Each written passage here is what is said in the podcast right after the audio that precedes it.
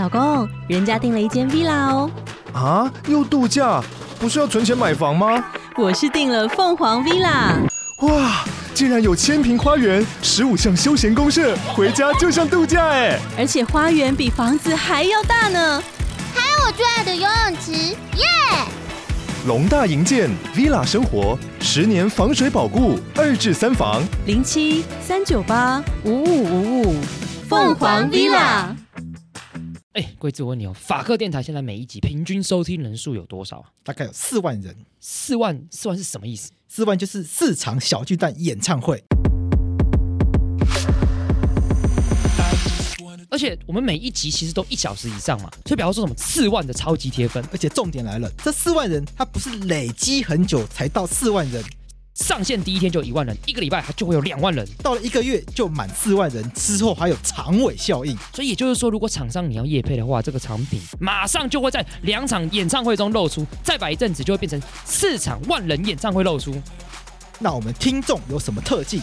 他们会积极行动，想要让自己的生活或台湾社会变得更好，但这是很广义的，例如把自己弄得更懂更多知识，或者是弄香一点，或者家里变干净一点，都是广义的变得更好。那么听到这边，听众如果被我们打到了，突然想要找我们 Pocket 口播该怎么办？去节目资讯栏点击法科电台的传送门连接，里面有节目合作资讯。哎，贵子，我问你哦，法克电台现在每一集平均收听人数有多少啊？大概有四万人。四万，四万是什么意思？四万就是四场小巨蛋演唱会。而且我们每一集其实都一小时以上嘛，所以比方说什么四万的超级贴分。而且重点来了，这四万人他不是累积很久才到四万人。上线第一天就一万人，一个礼拜它就会有两万人，到了一个月就满四万人，之后还有长尾效应。所以也就是说，如果厂商你要夜配的话，这个产品马上就会在两场演唱会中露出，再摆一阵子就会变成四场万人演唱会露出。那我们听众有什么特技？他们会积极行动，想要让自己的生活或台湾社会变得更好，但这是很广义的，例如把自己弄得更懂更多知识，或者是弄香一点，或者家里变干净一点，都是广义的变得更好。那么听到这边，听众如果被我们打到了，突然想要找我们 Pocket 口播该怎么办？去节目资讯栏点击法科电台的传送门连接，里面有节目合作资讯。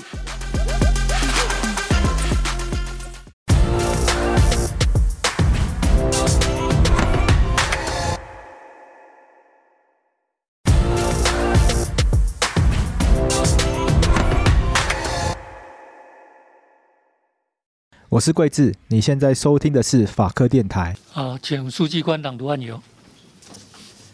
一一零年度宪二字第二四七号朱长生，一零九年度宪二字第一一三号林玉文，一零九年度宪二字第五五号卢应杰，一零九年度宪二字第五六号陈义腾。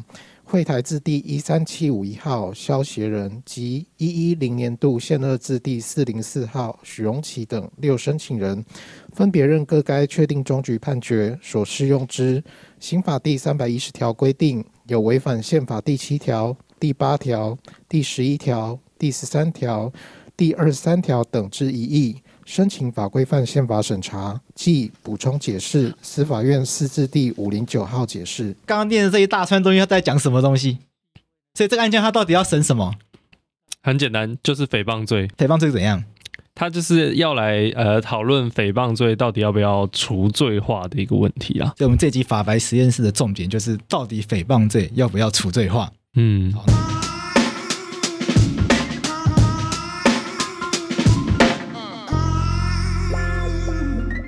法院今天宣判，认为新闻报道内容是纯属捏造，因此总编辑杨照必须在媒体上澄清跟道歉。换言之，这个宣判意味着新新闻将要付出极大的代价。李明俊是虚构啊，虚构这通黑黑黑电话，同时呢，他虚构他有向陈思颖查证，他对整个事情整个整个事件要负责。很遗憾的，长达一年半左右的新新闻事件。一直要到今天下午两点钟才算局部的水落石出，局部的水落石出，真相尚未大白。吕副总统散播绯闻是一件千真万确的事实，杨照接到吕副总统的电话也是一件千真万确的事实。嘿嘿嘿电话。吕秀莲的案件，吕秀莲前副总统，他是走民事诉讼部分来处理。那我们今天要处理诽谤罪，他是用刑事的方式来处理。对，但它本质是一样，都是名誉权的保护。所以我们一开场用的是黑黑这这个案件，因为黑黑这个案件是历史上最有名的侵害名誉权的一个案件。就这个案件来看的话，为什么一路走到现在，诽谤这个罪一直有人要讨论除罪化这个议题？因为刚刚讲的强制道歉这件事情，吕秀莲副总统这个案件走到最后，新新闻也去打刑释字，也是打宪法官司。当时大法官认为强制道歉不违宪。其实，在以前诽谤罪也有人打过宪法诉讼。那以前的大法官其实也认为诽谤罪没有侵害人民的基本权嘛？对，没错。那以前的是怎么看？以前大法官解释就是释字第五零九号解释啦。那它会发生这个释字，其实有两个案由。当时的交通部长部长蔡兆阳，当时是刚上任不久，然后商业周刊呢就就有位林姓记者就撰写了一篇报道，在。在评论呃各个各个就是新上任的长官，他们对于自己的这些房屋这个装修的情况怎么样？然后他就评了每一个人。那蔡针对蔡照阳这个前交通部长呢，他就他的评论就是下说蔡照阳装修不当。那他里面的提到的事实内容是，根据信义大楼住户表示说，他住在这个信义大楼里面。然后他大手笔花了新台币两百七十八万元的公帑，去重新装潢自己的官舍，所以就是让大家会，就是让一些人看不惯，所以就就被就把他就是检举出来这样子。哦，对，那这除了这篇呃这篇报道以外，商业周刊同一期还有另外一个是一个匿名的，用用笔名写的一篇文。他是在评论蔡兆阳这个人，他说他抢走了王志刚的公关爱将。那呃，这因为是比较早以前的长官，所以我也不知道是谁。那反正他是在说，就是他觉得这个蔡照阳这个人人品有点问题。他说什么性个性刚烈，虽然认识积极，但是在就是撤换这个高铁筹备处的处长林崇一的这个事件中，居然连发了五份新闻稿来羞辱林崇一。那蔡兆阳是其实是当时盖那个高铁那个时候的交通部部长了，嗯，所以那个时候是那个高铁在筹备的阶段这样子。那他还是在讲说，就是他撤换掉他之后发了五份新闻稿等等的，然后还有说什么他很喜欢凸显他很厉害，然后透过机要人员放话说随时有办法让不友善的记者调整路线这样子。大概是算算是社论之类的吧，也在同一期的商业周刊里面。嗯，那蔡照阳本人就后来就跳出来，就是就说根本就没有这样的事情，然后就就对商业周刊提告诽谤罪这样子。OK，那同时告了林信记者跟另外一个总编辑叫黄黄信的总编辑。对，那他都有提出相关证据，像是一些单据啊，指可以指出来说他其实装潢费用。没有到两百七十八万，其实就是两二十八万，不是两百七十八万，差了十倍这样子。那另外还有还有去说，就是呃，他其实根本就没有连发五份新闻稿这件事情。然后对，然后另外所谓机要人员放话这个东西也是，就是没有办法，就是不知道从哪里来的。他大概主张是这样子。四至五零九，它主要是因为这个商业周刊案。除了刚刚的商业周刊案呢，四至五零九号。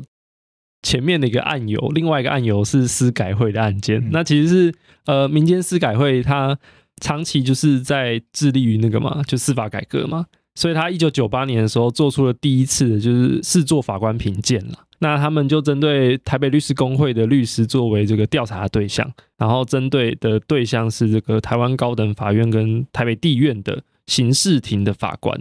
然后就请这个律师给法官评分，这样，嗯，那评一评之后就是出评鉴的结果嘛。回收之后再进行第二次评鉴，就是请这些律师指出来说为什么他会评这个分数。那最后得出来的结果是有六位法官不及格。那其中有一位法官呢，看到他不及格，他就觉得很不爽，所以他就提了自诉。嗯，他就说这个。我啊，我这个人自述人啊，是呃国家司法官高等考试司法官训练所训练及格，而且司训服务司法已届满三十年，办案成绩都在八九十分以上，全年考绩呢，除了有少数几次乙等以外，全部都是甲等，而且还曾获这个记功一次，嘉奖数这个十余次，岂能因为这个民间司改会这个少数人的问卷调查，就是否认上开具有公信力的客观事实？所以他就告这个司改会，这个 他就告这个司改会当时的哎，当时的当时的执行长还有什么？对，我记得执行长那时候执行长林永颂，嗯，另外一个是叫什么职位？忘记了，另外一个不知道呢。啊，反正他就告司改会的这个长官啦，这样子，嗯、告他诽谤。那后来就没有成嘛。这这位法官呢，就是这个我们的杨贵志法官。看杨贵志 bad，对，就是。哎、欸，我看到名字的时候，我真的是笑到不行，怎么会这么巧啊？我还去查了这件事情，说杨贵志法官到底是哪一位法官？就一打杨贵志，一直出现杨贵志，法客电台杨贵志，一直找不到法官。这是那个，这是名字常常被写错的那个版本的杨贵志。对，而且我还找到一篇超级扯，他法客电台课也打错，然后你的字也打错。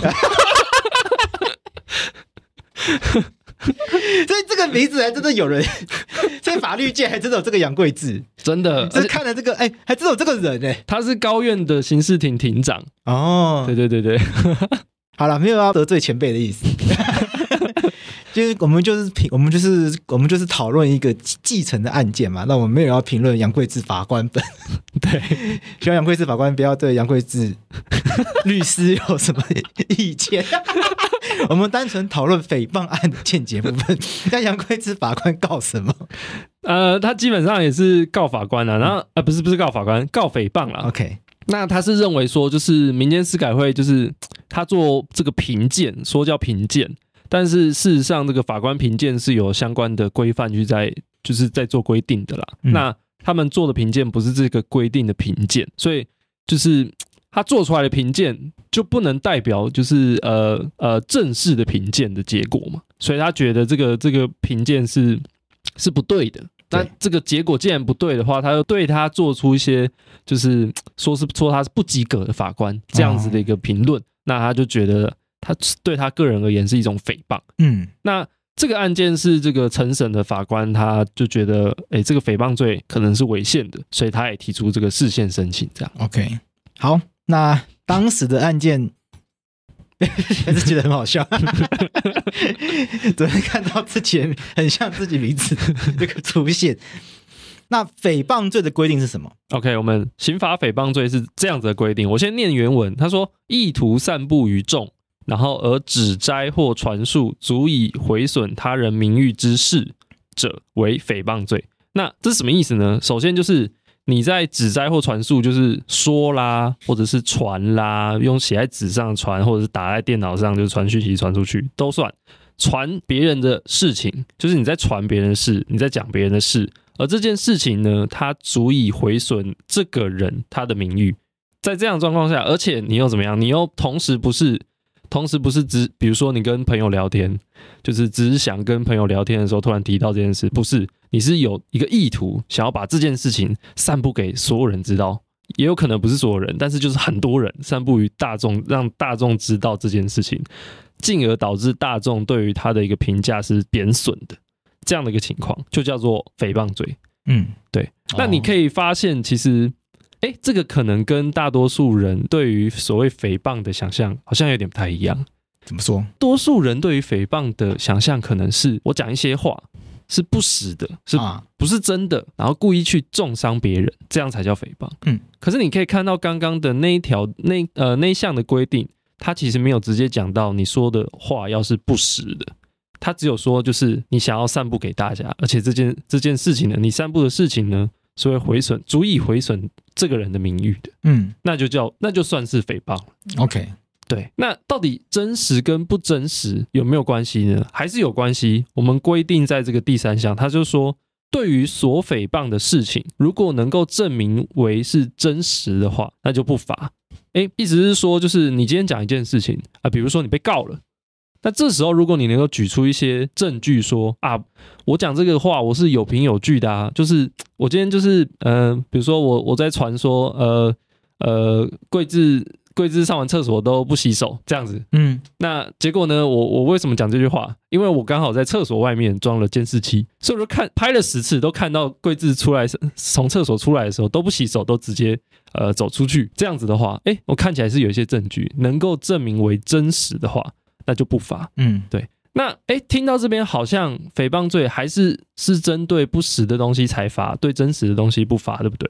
其实不是，为什么不是呢？因为它后面又规定一件事，但是如果你所讲的事情是涉及到私德跟公共利益无关的话，那还是要罚哦。就像像是跪字不洗手这件事情，只跟他的一个个人的品德或者个人的一些生活习惯，这是他私人的事情。根本跟公共利益没有关系，所以就算桂枝是假设，就是桂枝真的是不洗手的话，嗯，那也跟公共利益没有关系，嗯、那诽谤还是会成立。OK，对，那这个有点复杂，就是例外中也有例外的状况。对，没错。所以诽谤是指说，指就是指说人家一些不名誉的事情，对，拿一些不名誉的事情来跟人家说三道四的。但是如果这个事情是真实的，就变得例外，对，不例外不罚。如果这个真实的事情是私德跟公共利益无关的事情，又变例外中例外，又要罚。对，没错。这个法条的规范其实有一点复杂。嗯，那我们是不是还是举一下例例子，让大家知道？好，OK。那我这边举一个例子是这个二零二一年有一个桃园的严先生，嗯，在一个这个叫做阿斌的脸书主页上留言，嗯，他就说。朋友，你谁啊？我去我那留言钱钱，结果是你哦，欠我钱，欠我金钱豹二千不还，我没逃，你不读干粮嘞，兄弟这样玩社会是这样玩干，你等着鞭炮我有。然后后面大概讲一些金钱豹小姐都指控你摸奶时爽吗？你哥真勇摸奶不给钱逃去桃园，兵诶不兵诶不死你欠我钱干我小姐姐他们指控你。反正这段呢很难懂的、很难懂的语言呢，其实是在讲说这个叫做阿斌的人，他在指控他阿斌的人这个人，他去金钱豹消费，但是他赖账不给钱，然后就跑去桃园。他大概是在讲这些话。OK，那后这个叫阿斌的人呢，就就去法院告他是诽谤，这样。那后来法院判决就指出来说，其实根本就没有这件事啊，就其实事实真相是。这个这个讲人家摸奶不还钱的人呢，自己欠阿斌钱，然后然后还没还钱，然后就跑去阿斌的脸书主页说人家摸奶又欠钱，大概是这样子。OK，那这就是一个典型的一个诽谤的案例。你今天讲讲一些话去重伤人家的名誉，哎，而且还是贴在什么脸书主页，就大家公开的都是看得见，那这就会觉得哦，你是在散布一些言论去。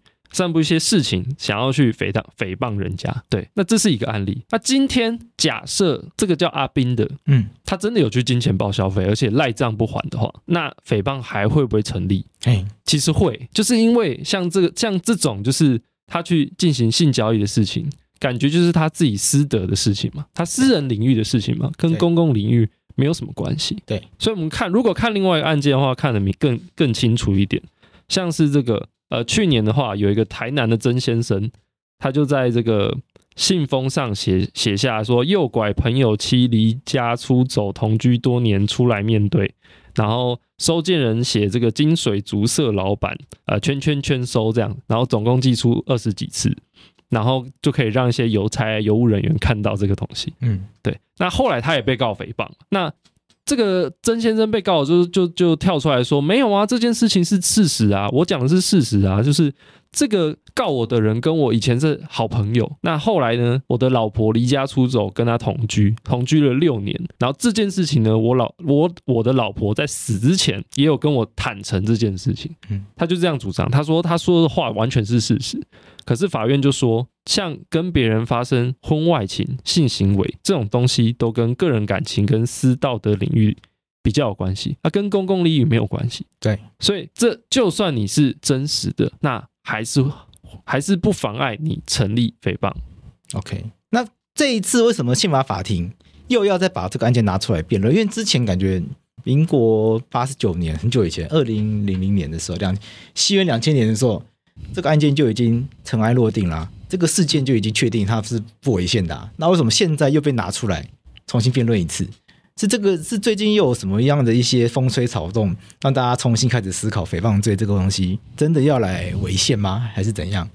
其实，呃，其实那个我们刚刚讲四至五零九号解释，它出来的那个时间，其实我记得是两千年的时候。嗯，那两千年那个时候，它其实是我们刚算是刚从威权体制转型成民主体制不久的事情。那个时候都认为诽谤罪是一个呃是一个不是那么好的刑法的法条，原因是因为诽谤罪常常会被用来钳制一些呃人民或者是新闻媒体，用来监督政府官员的一些被当成这样的一个工具。我们有一个很很令人尊敬的前辈林山田教授，他也觉得这个诽谤罪是有问题的。那为什么？他其实就是因为。过去曾经发生过这个法律人会诊退报案件，那这个案件基本上就是在讲说，他认为联合报在某一次这个中共的官员发表言论之后，就发表了一些不是，就是一些就是当他的传声筒啊，当中共的传声筒，所以他就发起一个运动，是认为联合报就是就是做了很多不好，就是当传声传声筒啊不好的事情，所以要发起大家就是退订联合报，不要买联合报这样子。后来他就被联合报告了。那联合报在那个在那个时代，它是它是在戒严时期成立的一个报纸。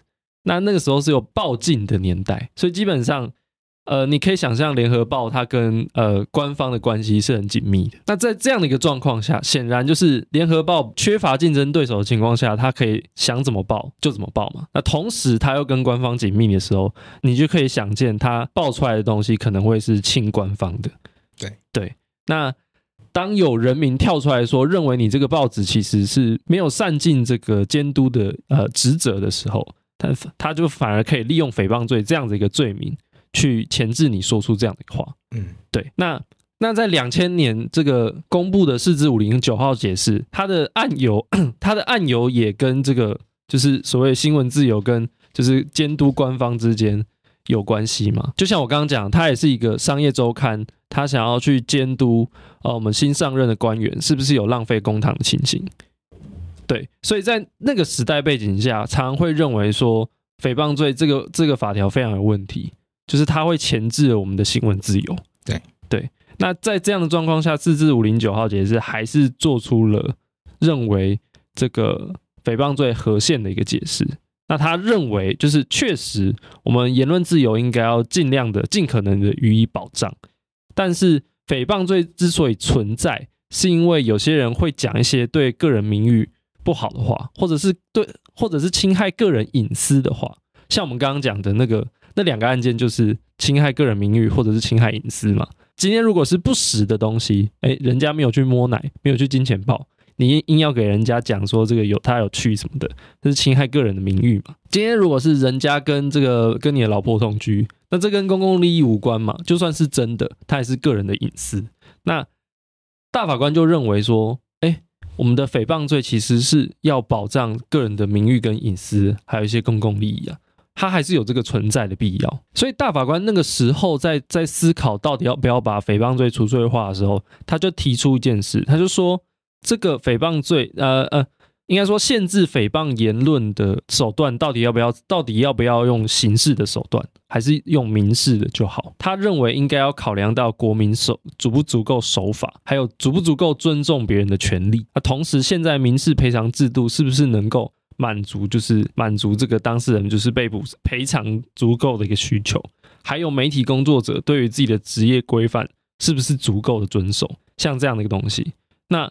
综合考量之下，在两千年的那个时候，大法官认为是还不能说诽谤罪如果不除罪，它就是一个违宪的啊、呃，应该说还不能认为诽谤罪就是一个违宪的东西。嗯，大法官还实际提出一点，就是他认为说，如果诽谤除罪了，是不是就代表今天只要是有钱的人，反正只剩下民事赔偿嘛，只要有钱的人。我就可以肆意的诽谤别人，反正赔钱就好啊.因为我有钱啊。嗯，那五零九之后呢？其实呃，有一些意见认为说，它其实没有解决问题。首先呢，你会发现说，我们原本的规定说是能证明为真实，因为我们想象上好像是认为说，哎，真实的。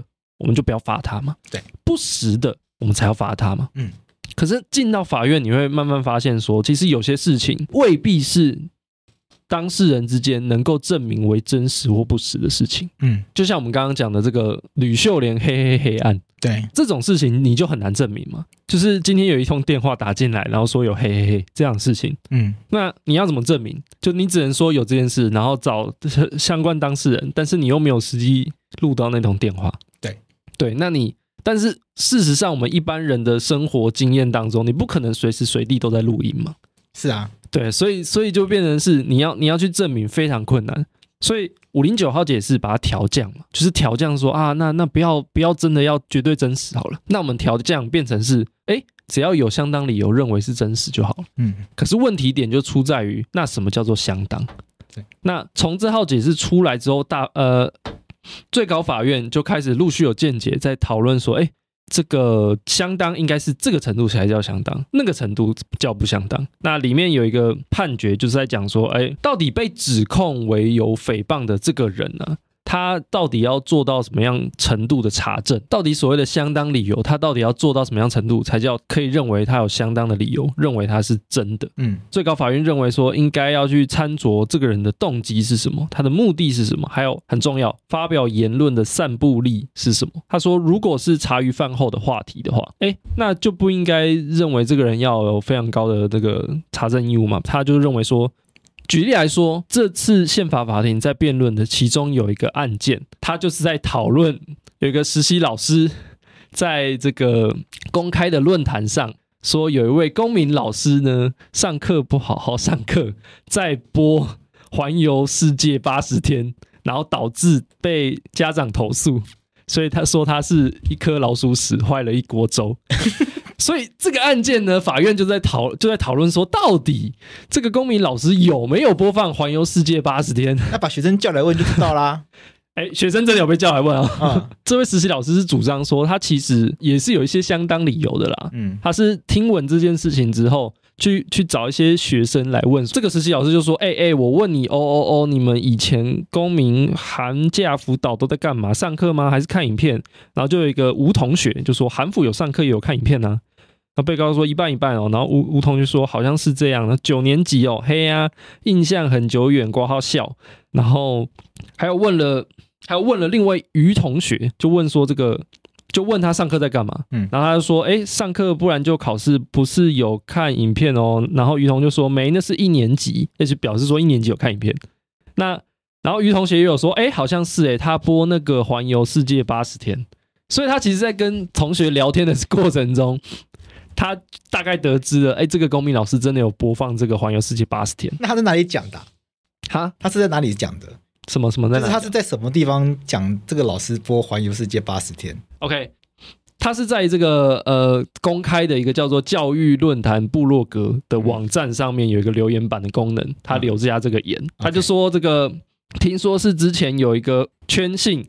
公民老师在辅导课放无关教学的影片，环游世界八十天还啥的，被家长投诉，而且听说还放很多节，每一班都放，学生就在那边休息，有的还睡觉，结果就是一颗老鼠屎害一锅粥，无奈呃无言加无奈，不是每个老师都这样搞得，我们都是来骗钱，他就是他就留这个东西，所以所以这个公民老师就是就是就主张说他其实。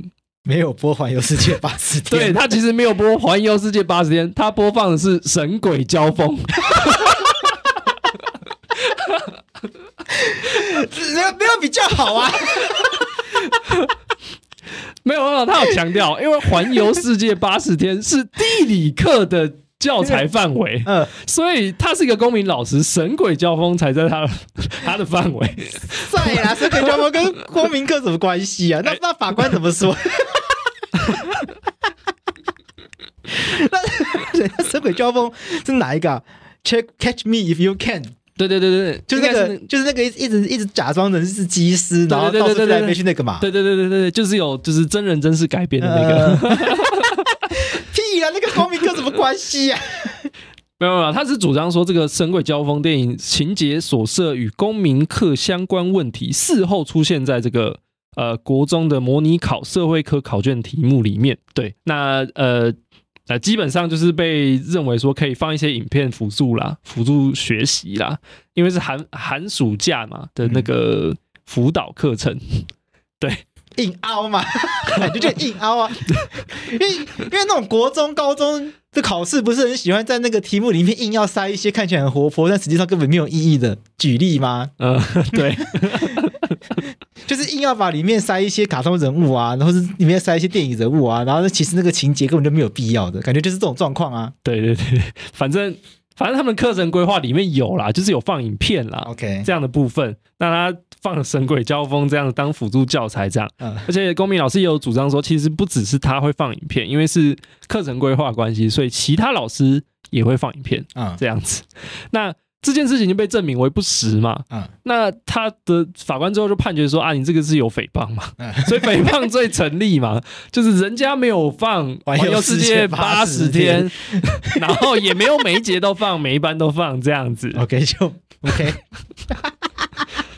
但就是上到高高等法院，他还是上诉被驳回，所以他也申请大法官。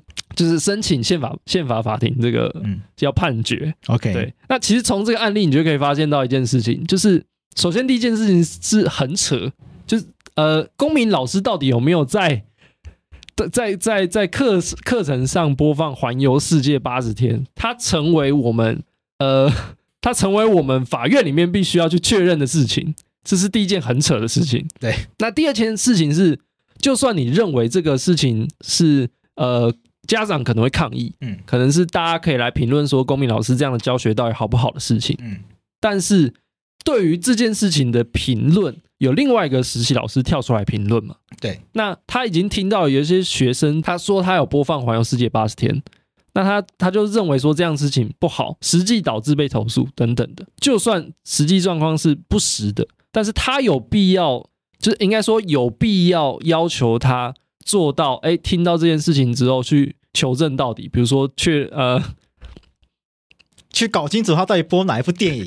对，去搞清楚他到底播了哪一部电影。可是因为老师在课堂上播电影这件事情本身就很有争议嘛，所以感觉就是很偷懒嘛。除非这个电影，当然因为老师在课堂上使用多媒体教材来辅助教学，这个当然是很鼓励嘛。嗯，但是当然，但但是前提是这些这些东西，影片呐、啊。这些影片本身跟课程是有关的，不然你寒暑假没事把小朋友叫来学校干嘛？对对不对？小小朋友寒暑假来学校被叫来上课这件事情的前提是，也前提也是上课嘛，嗯，不然就是放假就是也不会也不应该来学校啊，嗯，像有同学就在里面说，就是啊，我没有在看，我都在睡觉，因为机测太累了，那就是那就显见就是有些同学觉得这很荒谬，很荒谬啊。所以这个影片本身如果跟学习课程跟课程内容没有任何关联的话，它就是一个不对的事情啊。嗯，对，这就算是播。神鬼交锋 本身也是很荒谬的事情啊，但是往下想的话，如果要要求法官来判断神鬼交锋跟公民课是不是有实质关联，也很奇怪啊。所以我觉得诽谤罪这个罪本身一直都让我觉得它有一个很诡异的地方，就是它会让它会让很奇怪的议题进入到法院里面。对，你看。你看，我们从录到现在，我们从吕秀莲的这个新新闻的案件讲到这个前交通部长的案件，又有这个司改会案件，每一个案件，每一个案件的被害人都觉得自己很委屈。嗯、吕秀莲说：“我没有嘿嘿嘿。”对，哎，因为吕秀莲的嘿嘿案件其实动摇国本呢，嗯，因为那个案件的背景是。当时是陈水扁面临罢免案，你知道吗？哦，因为当时陈水扁其实他的那个政权还没有稳定嘛，因为政党第一次轮替，然后在国会，在国会民进党也没有过半，就当时其实，在立法院里面有酝酿要去把他罢免掉，所以他有可能会成为最后一根稻草。对，然后在当时没有错，当时有一个说法就是吕秀莲想要把陈水扁斗掉，因为陈水扁如果被罢免掉的话，副总统就。当然就上去啦。哦，当时的说法是这样，不然我要被李秀莲告了。他想要把他黑掉。对，当时当时有人这样讲，但对，当时有当时有一说是这样，当时有一说是这样。OK，对，这不是不是，我不是说吕秀莲这样讲，而是说当时有一说这样讲。那吕秀莲当然很生气啊。嗯，对，吕秀莲当然很生气啊，说我我我我我怎么会被这样指控？对对，但为可是为什么新新闻会跳出来报这个新闻？就是因为新新闻他们非常坚持，他们在半夜的时候有接到一封神秘的来电，嗯，就吕秀莲打电话到总，吕秀莲打电话到新新闻说，嘿嘿嘿，你知道阿扁在总统府跟萧美琴乱搞吗？嗯，但问题是没没有，可是因为新新闻在诉讼的过程中没有办法拿出，没有办法拿出具体的新闻资料，对，所以到后来新新闻就败诉了，嗯。新闻败诉，那后面的案件，看司改会的案件，司改会的案件，杨贵志法官觉得他被，我在讲自己，杨贵志法官觉得被司改会诽谤，因为司改会说他是不及格法官，对，可是司改会说，哎，我有我有做评鉴呐，哎，这个是很多律师做评鉴出来的结果啊，对，所以诽谤罪的重点是去处罚指摘他人不名誉的事情，你害人家名誉，你害人家本来很名誉的人变成不名誉的人，嗯。所以好像是要，所以感觉起来还要处罚重点是你不可以随便的去减损别人的名誉，嗯，同时又暗示一件事情：如果你所讲的事情是真实的，好像这个人也本来也就活该，嗯，所以我们你去讲一个真实的事情，害他名誉被减损，这也是天经地义的事情，所以你也不需要处罚，嗯，所以在法院里面就会开始吵一些很奇怪的事情，说那这些东西到底是不是真实的？或者这些事情是不是真的有足以减损别人名誉？嗯，对，延伸出来问题就会在这一次的宪法法庭里面就开始讨论。譬如说这样子的一个规定，它真的有办法在诉讼上处理吗？譬如说，就会有人讨论它是不是符合法律明确性的要求。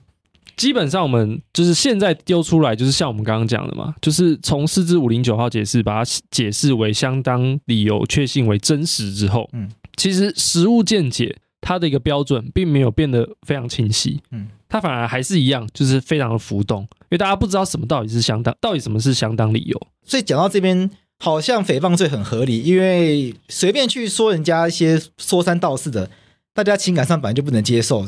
那国家要要国家来处罚这些人，听起来是蛮合理的一件事情。可是如果把这件事情放在刑法、刑事诉讼法来处理的话，它又会发生一个很麻烦的事情。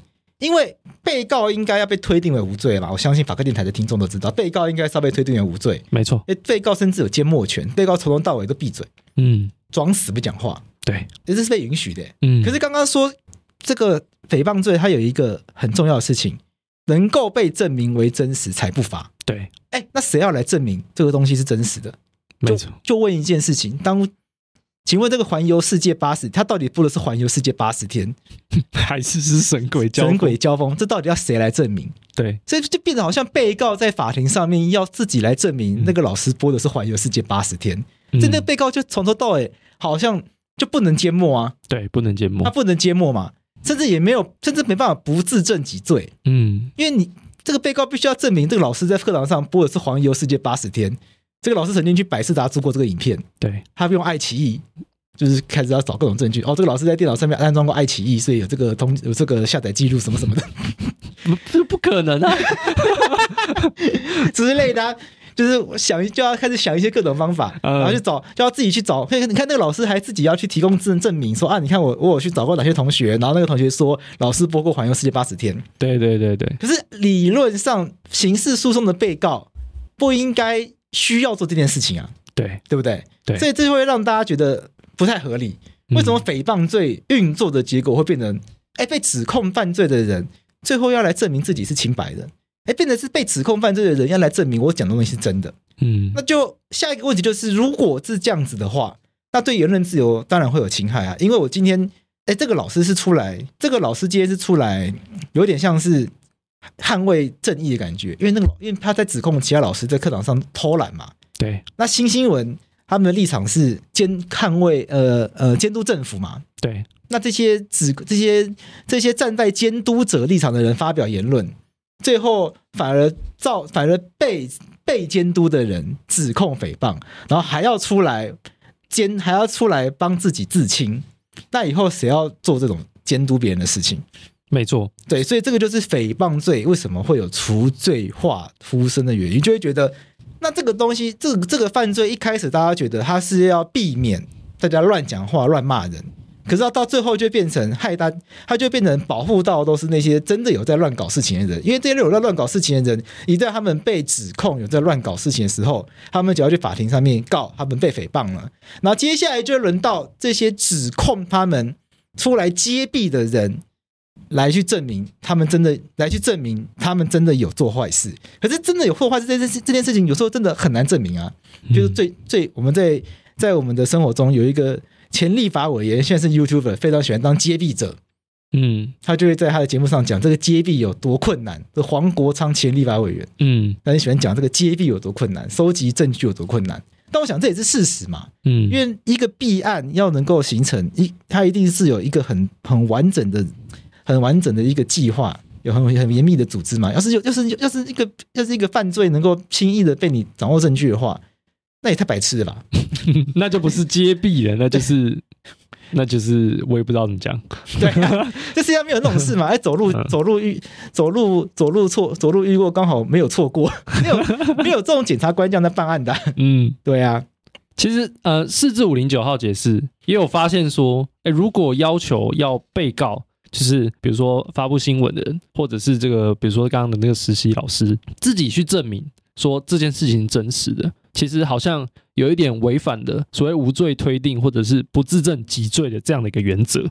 所以他呃五零九号解释，他有做出一个解，有一做出一段解释是说，他说不能用这段规定来免除检察官或自诉人在，也就是原告方啦，所谓的原告方在。诉讼程序中，依法应负行为人故意毁损他人名誉的举证责任，或法现啊，更正，或法院发现其为真实的义务。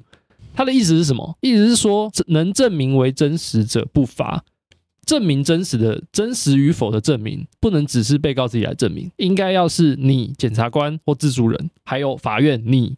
跟这个被告哎一起三方共同来发现到底是真实还是不真实的，可这不是很奇怪吗？我今天去告他，然后我要证明他讲的是不真实的。对，问题点就在这，就是检察官显然不会帮你啊。对啊，那这样有什么差别吗？对啊。今天还是只就是今天说这件事情是真实的一方的，嗯，还是只有被告这个人呢、啊？因为他想要帮助自己嘛。对，那检察官不可能帮你说这件事情是真实的，因为你证明出来就是不罚、啊。对对对，那那法院呢？法院会证明真实或不真实吗？他们确实会去哎哎调查一下，哎是不是真实或不真实？可是今天一旦是发现确实哎是真真的是不真实的时候，法院有可能会带入认为说。你今天就是没有调查好嘛，所以你就是没有相当理由嘛，那你就是成立诽谤。可是有的时候未必是如此。如果是因为法院是站在法院的这个角度去看，说，哎，这件事情到底是真实还不真实？然后你到底有没有调查哪些东西？可是法院是，可是法院是有资源的一方。嗯，那那站在被告的角度，应该是要站在被告的角度而言，他到底调查到这个程度够不够？其实我还有我还有一个另外一个例子，就简单讲了，就是在五零九之后。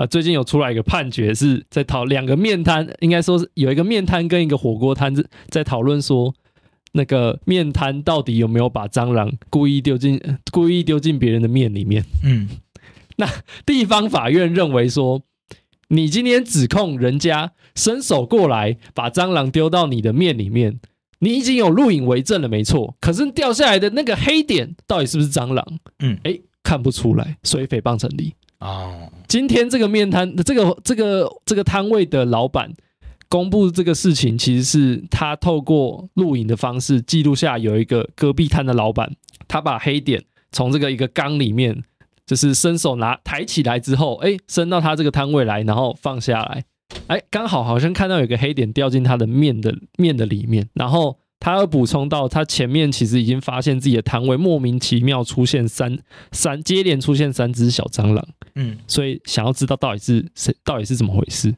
刚好拍到这一幕，然后他把这件事情呢 PO 到社团里面，然后他没有说就是这个人干的，他就他只说请大家就是自己看，然后他被告诽谤，OK，但地方法院认为说，既然这个影片里面看不出来这个黑点是蟑螂，哎。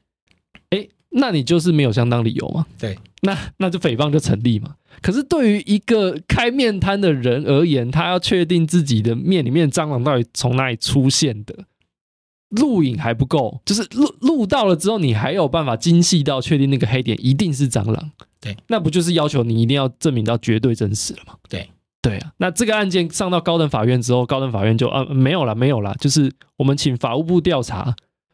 那法务部查什么？没有啦，我们我们把这段影片跟照照片送去法务部调查局，然后把它用连续播放片段，用这个。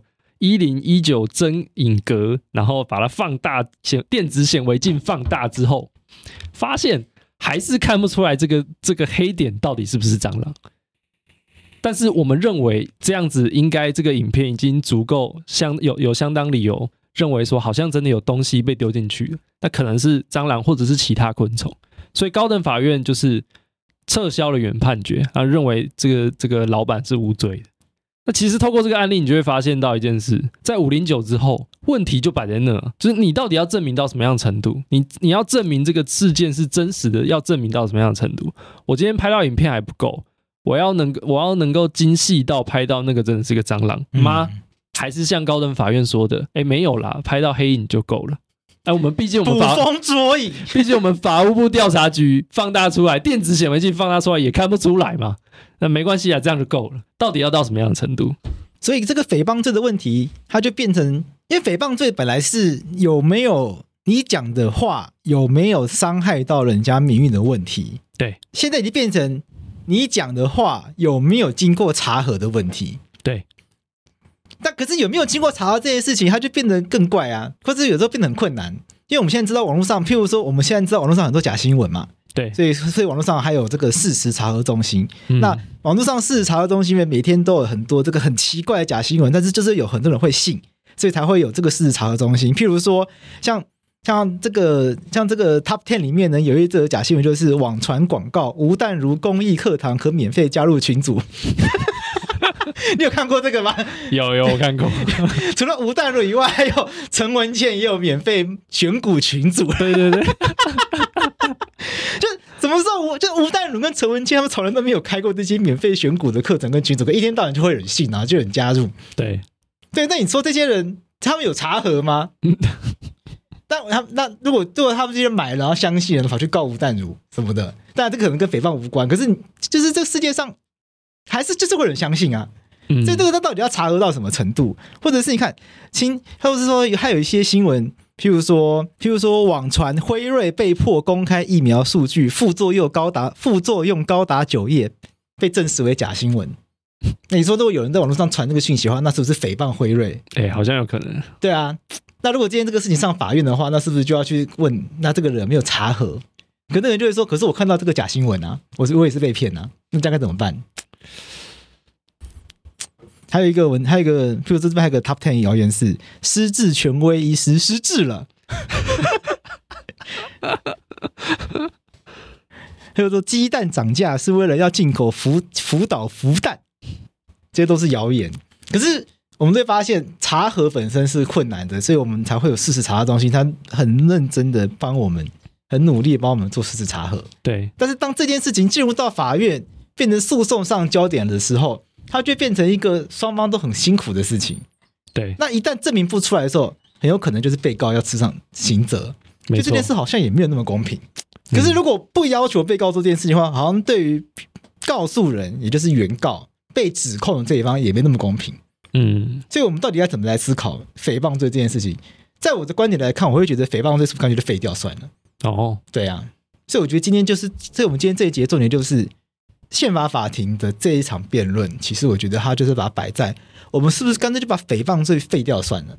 嗯、你看吵来吵去，到最后都是吵一些鸡毛蒜皮、没有意义的事情。课堂上到底播的是《环游世界九十天》还是《神鬼交锋》？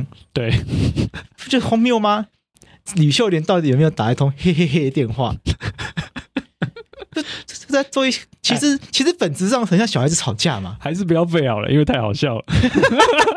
我就帮这个社会带来极大乐趣。对，他说他，他这个、啊、郭台铭也告过周玉蔻啊，说郭台铭是三亿男啊，就、嗯、郭台铭到底有没有有没有要给三亿，给什么连胜文三亿啊？嗯，啊，因为宪法法庭要讨论，就是他如果有违宪的话，我们就要把它废掉嘛。所以违宪的前提就是，如果诽谤罪它规定有侵害到我们言论自由或者是其他受宪法保障基本权的话，那它就不能够被接受，我们就把它废掉嘛。所以接下来就要来思考，那到底诽谤罪它虽然保护了大家的名誉权，但可是它保护的方式会不会不太好？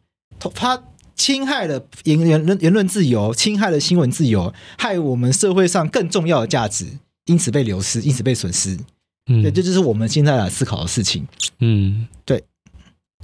那专家怎么讲？因为宪法法庭都会有专家，对，宪法庭按宪法法庭都会有委托专家进行专家鉴定，也就是请专家来提供一些咨询意见。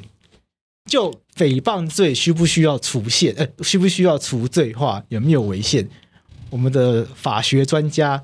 给了大法官哪些建议？OK，我们这次宪法法庭总共请请了三位专家发呃，就是咨询的三位专家，前面出意见书。那这三位专家其实呃都认为诽谤罪还是有和宪的空间，他们还是觉得就是在在法庭上吵神鬼交锋。哎，这个这个部分的话可以可以接受。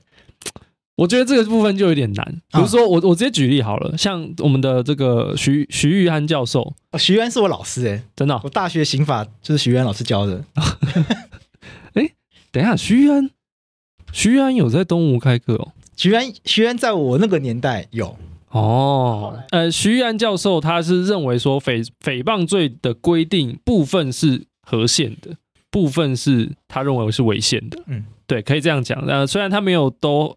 这些这些专家都没有很笃定的直接讲一些结论，但是他的意思大概是这样，他是认为说，像我们刚刚讲诽谤罪，他有一个所谓的涉及私德而跟公共利益没有关系的，如不管它是真实还是不真实的，现在我们的诽谤罪都是会规定说，哎，就是罚嘛，对，就是你会成立诽谤嘛，对，他觉得这件事情其实是违宪的，嗯，对。因为今天他的理由很简单了，今天涉及私德的部分，今天如果是真实的，它其实只保护什么？只保护你的隐私嘛。对，因为比如说我们讲说，呃，贵志上完厕所都不洗手，这是私德嘛，对不对？对。那假设它是真的的话，那就算如此，又跟公共利益有什么关系呢？没有关系嘛，它就是单纯的一个个人的事项嘛。那他是保护呃桂志这个人的自己的隐私嘛，不想要就是不洗手事情被让被大家知道嘛。那有必要到用刑法来罚惩罚吗？就今天保护隐私的事情，徐玉安教授认为说比较重要的刑法其实都有另设专章，叫做呃妨害秘秘密的专章去保护了。那还有必要就是留下这个部分让诽谤罪去罚吗？他觉得没有必要。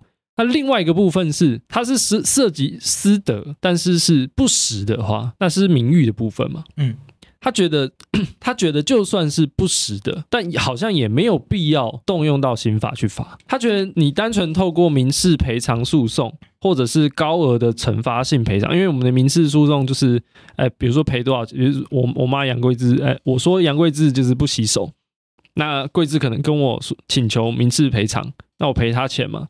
那可能就是米平他的损害而已，但我们可以，徐然教授又认为说，我们可以另外再规定说，这个时候可以另外设一个惩罚性的赔偿金，也就是说，我除了要米平杨贵志因为被讲不洗手这件事情受到的名誉损害以外，还要再惩罚我这个人乱讲话，所以另外设一个民事的赔偿金，再多赔杨贵志一点钱，他觉得这样就可以了，不需要透过刑事的手段。那另外诽谤罪，他觉得哪里是有合宪的可能呢？其实就是把私德的部分拿掉，只剩下什么？只剩下跟公共利益有关的，跟公共利益有关的事情，而且是不实的部分。他觉得你用诽谤罪去罚他，其实好像没有什么不行。不过我一直觉得很奇怪的事情是，到底为什么名誉这件事情会跟公共利益有关系？这是我百思不得其解的地方。嗯、因为名誉是很个人的事情，对，到底名一个人的名誉在什么情况下面？它会跟公共利益产生关系，我觉得会很真的很看个案情况而定。嗯，因为像像我在我在思考我我自己在接触这个宪法，我在自己在接触这个宪法法庭的辩论的时候，我有点犹豫，就是到底应不应该让诽谤罪被除罪？嗯，因为就像呃刚刚前面专家讲的，他觉得私德的部分，哎，好像真的是跟私人有关而已，好像不不太需要用到刑法这么严重。那名誉也是个人的关系啊，那为什么今天他涉他会涉及公共利益的部分？那同时我们还要用保留诽谤罪来罚他呢？嗯，那嗯，我的想法是说，今天我今天犹豫的点是，今天假设诽谤罪真的废除好了。会不会有一个情况是，会不会有一个情况是我们没有办法用其他的刑法，比如说像是呃选罢法，它有规定说你针对这个这个呃一些涉及一些选举事项，比如说候选人的那部分，去有讲一些不实，想要意图想要影响选举的话，那它也有相关的规定，也是类似像诽谤罪的规定一样，一样有刑事的呃刑事的惩罚。那可是有的情形是很特殊的，它同时跟这个人的名誉有关，又跟公共利益有关。我所设想的假设的一个情况是这样，像台北市政府跟大巨蛋，就跟远雄之间的关系。今天哎，等一下是远雄吗？我我应该都没有记错。对啊，大巨蛋是远雄。OK，今今天假设有一个人很不想要台北市盖大巨蛋，他觉得大巨蛋这个东西不应该盖。嗯。那他就诽谤说，哎，这个远雄集团的董事长曾经向台北市政府的官员行贿，这个是假设状态哦。嗯，行贿。那台北市政府没有接受，哎，这个时候没有被台北市政府的官员没有被诽谤到吗？被诽谤的是谁？是远雄集团的董事长嘛？对不对？那这件事情，他跟选举，他跟候选人就没有关系了。可是他同样涉及到一一个重要的公共建设，到底应不应该盖的问题。当你在诽谤这个人说他行贿的时候，远雄集团牵涉到大巨蛋啊，这变成是他个人的名誉，会影响到大众对于大巨蛋应不应该盖的一个观点，他就跟公共利益牵扯在一起了。所以我很犹豫的事情是，今天假设诽谤罪被废除了，我们是不是能够容忍这样的一个行为，单纯透过民事赔偿就让他解决？那其他的专家有类似的看法吗？其他的专家，比如说像是许嘉欣研究员跟呃苏慧杰教授，其实他们都直接讲了，就是他们呃许嘉欣研究员讲的比较简单，就是他认为说五零九号解释当初对于诽谤罪应该继续保存的一个的看法，到现在还是适用的。而且他特别提到，就是说考虑到现在网络跟社群媒体兴起之后，有很多假讯息传播的现象，甚至对国家安全造成威胁。所以他认为应该是还是继续用的。那苏慧杰教授是认为说，考量到当代的现在的这个通讯的情境，特别是快速、广泛、匿名、无法完全移除网络传播的这个模式，你没你似乎是没有办法完全排除说，在某种情况下是，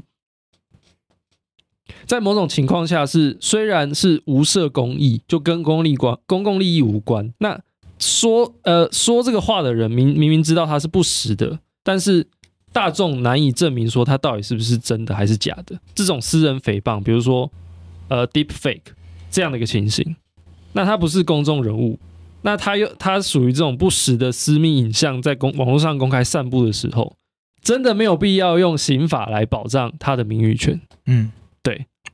那显然，其实如果你整合整个三位专家的意见，你都可以发现，三位专家之所以认为好像诽谤罪有那么一点点合宪的空间，是因为他从二零两千年移到现在二零二三年，时代不一样了，他们我们传播资讯的方式不太一样了。现在这个资讯爆炸的年代，假的资讯或深位的资讯等等的很多。那在这样的一个状况下，我们能够容忍这些假的资讯？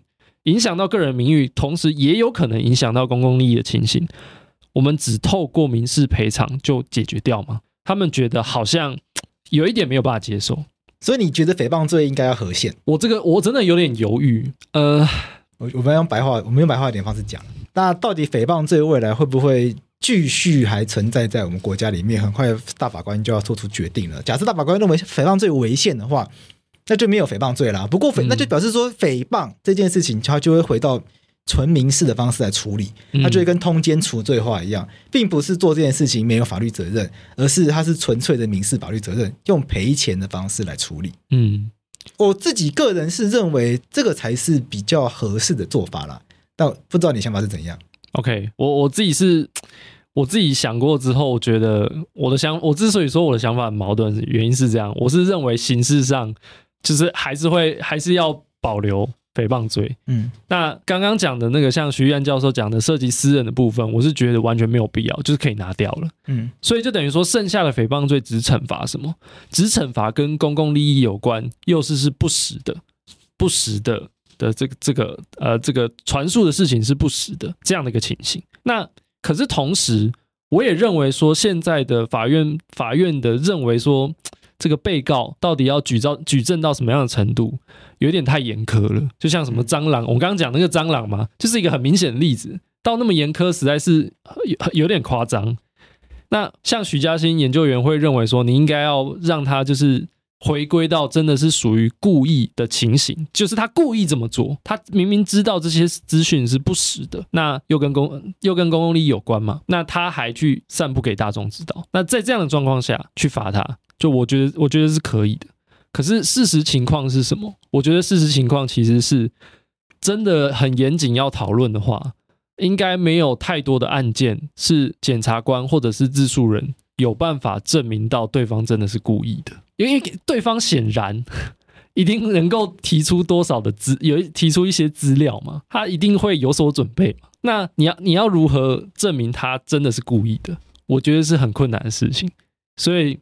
我有点犹豫，我就是就算我们可，就算我的结论是保留了诽谤罪，会不会有可能形同于，因为大家都证不证明不了对方真的是故意的，所以也不能也无法存也无法成罪。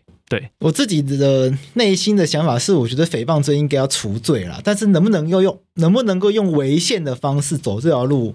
我觉得相对的困难呐，因为违宪的前提是要证明他有侵害到言论自由嘛，他你要证明，我们必须要证明到这个程度。那坦白说，诽谤罪它有没有严重到会侵害言论自由？我觉得可能没有造这么严重，但是我觉得它应该是要被废掉的。为什么我觉得它应该要被废掉呢？因为我觉得回到最根本性的问题，诽谤罪它要保护的是名誉嘛。回到它最一开始的法条是指灾或传述。足以贬损他人名誉的事嘛，那就会有一个最根本性问题是，到底什么是名誉？就是所有的案件里面，你有没有发现都没有人在讨论这件事情？对，到底什么是名誉？在诽谤罪的案件里面，其实这个构成要件是最少人讨论的，但是它其实是我觉得最有问题的，因为因为到底什么样的事情？在这就在这个案件里面，我讲的事事情到底足不足以毁损你的名誉？那你的名誉到底是什么？我觉得这个件事情很很很值得讨论。到底我们要保护的名誉是什么？嗯，因为名誉是一个很抽象的事情啊，名誉是一个无边无际的事情。名誉是名誉，按照法律的定义，是一个人在社会上的评价。对，那这个东西要怎么保护？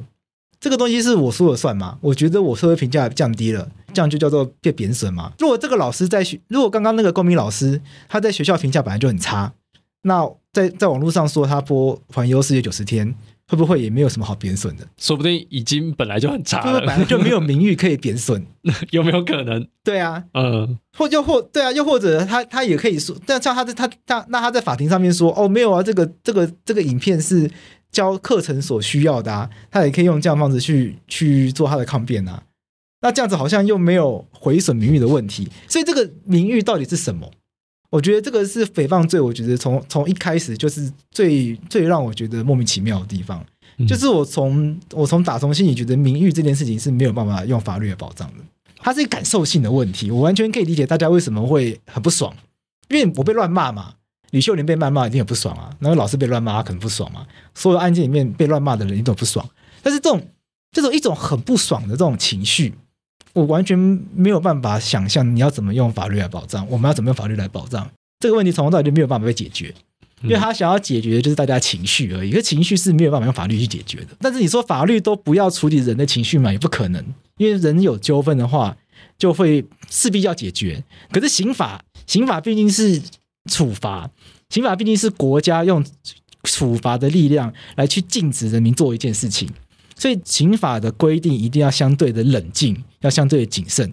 所以我完全不认同在刑法这样子的高度，在这样子高度的法条，在这样子高度的法典里面去禁止呃这么模糊不清的东西，因为你根本没有，你说实在的根本没有办法去界定它是什么，而且。不仅足以毁损他人名誉这件事情没有办法清楚界定以外，能够证明其为真实这件事情也是做不到的。因为我觉得在在这个事情上面，没有任何一件事情可以被证明是真实的。哦，你你是这样想的？嗯，OK。我们要怎么证明一件事情是真实的？嗯，这句话听起来好像很有道理。嗯，如果一件事情是真实的，那它当然我们谁都可以拿出来讲。嗯，但是我们要谁？那可是我们要用什么样的方法去确定、去证明这件事情是真的？嗯，对不对？我们要怎么去证明这件事情？就所谓的真实到底是指什么？今天连今天连法官、今天连法律的学者、法官都会说，判决书所认定的事实是诉讼上的真实。对对，什么叫诉讼上的真实？就表示诉讼结果所认定出来的事实并不是真实，哎，只是嗯，透过证据所认定出来的事实，它只能接近真实，但不表示它是事实。对，这如果连判决结果都不能真实的话，那这边怎么可能证明为真实？嗯，这。表示说，证明其为真实这件事情，就是连判决本身都做不到，因为判决也只能证明诉讼上的真实。那这件事情表示说根本就做不到啊。对，所以这件事情本身就是从来是矛盾的啊，就是诉讼根本也做不到能证明其为真实。那我们到底怎么做这件事情？根本做不到这件事情。对，所以五零九才会把它降低嘛，就是啊，对，真实证明不了，那我们把它降低。但降低到什么程度？哎，各个法院也不知道，对，就不知道啊，就变成大家，那就变成。大家就开始随便说啊，我我我我我做了这件事情，所以我我已经查核了，我做的那件事情我算查核了，嗯，就变成一个很奇怪的状况。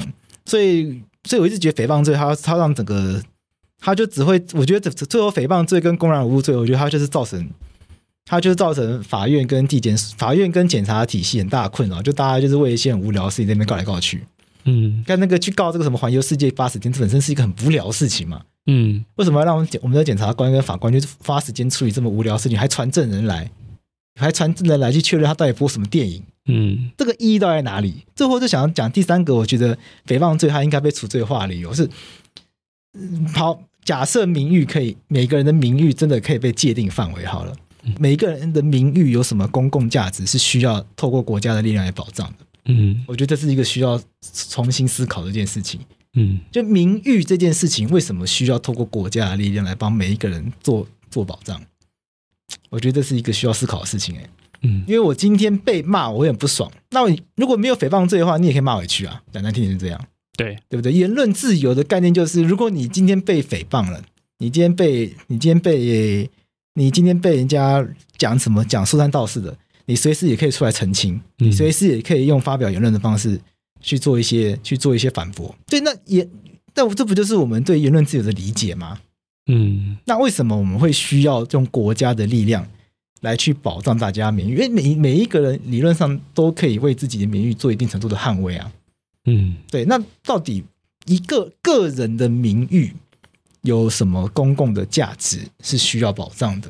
那如果涉及到公共利益的话，那不是应该针对公共利益部分去做特殊的处理吗？这有点像是诽谤罪的保护的法益，就是名誉是有问题，那是不是要改变，变成是保护其他的东西？譬如说刚刚你讲到的 Deepfake，对，Deepfake 现在是特别立法处理嘛？对，因为 Deepfake 我觉得它保障的东西已经不是名誉了，而是性自主权。对，一个人的一个人对于自己身体的自主权，我们认为它不再只是肉体的自主权，而在诶，而同时也是我们对于身体的肖像。身体的外貌不应该被随意的盗用。对，这个这身体外貌跟肖像，我们也认为应该是身体自主权的一个很重要的一个部分，不应该被随便盗用，拿去作为这些影片上的使用。我觉得 Deepfake 不是应该只限于这些不雅的影像。嗯，拿我拿我的声音去讲一些不三不四的，跟虽然跟色情无关的，但你说拿我的声音去讲一些。说我愿意付大家一百万，又不行啊！嗯，对，我的声音也不应该被盗用啊，我的长相也不应该被拿去做一些跟即使跟色情无关，但是我这这这真的不是我的话，其实也不应该被允许啊。但这个未必是名誉的问题。对啊，我不能这不是名誉的，我认为这已经不是名誉的问题，这已经涉及到我身体自主权问题，因为我的外貌怎么可以被滥用？我觉得名誉这个概念已经太旧了。有一些学者写到嘛，名誉这个观念在古代只有贵族才有，民一般民众没有名誉。对，就是这是贵族，就是设计来用让贵族惩罚一般民众的。对，因为一般民众会骂贵族嘛，对，说什么你这个这个好吃懒做 等等的，就拿这个诽谤来惩罚他。像现在的泰国，还有泰国跟英国都还有这个侮辱皇室罪吧？嗯，那侮辱皇室罪真的就是不可以讲任何足以毁损皇室名誉的事情。这个在泰国就执行的非常严格，就是如果你讲皇室的丑闻也不行，因为即使丑闻是真实的，也是会因为真实的丑闻也会毁损皇室名誉啊。对，这也是不被允许的、啊。嗯哼，所以这逻辑是通的、啊。对，就大家会觉得很奇怪，哎，我明我明明讲的是真实的，为什么要被处罚？可是因为你讲的事情是会毁损皇室名誉的、啊，那当然会构成毁损皇室名誉罪啊。嗯，对啊，所以这个名誉的概念，在我的理解中，它第一个它很旧了，我觉得它是需要改变的。然后再是它根本就没办法界定范围。再来就是我觉得它根本就只是爽不爽的问题而已。我我我觉得我觉得这件事情是可以说服我，名誉的这个确实保，就是有学者已经很早的时候就已经讨论过，就是它的保护法益的内涵到底是什么，根本就不清晰，根本就不清晰，所以才会导致后面有很多混乱的情形。对啊，对我我想要补充一个。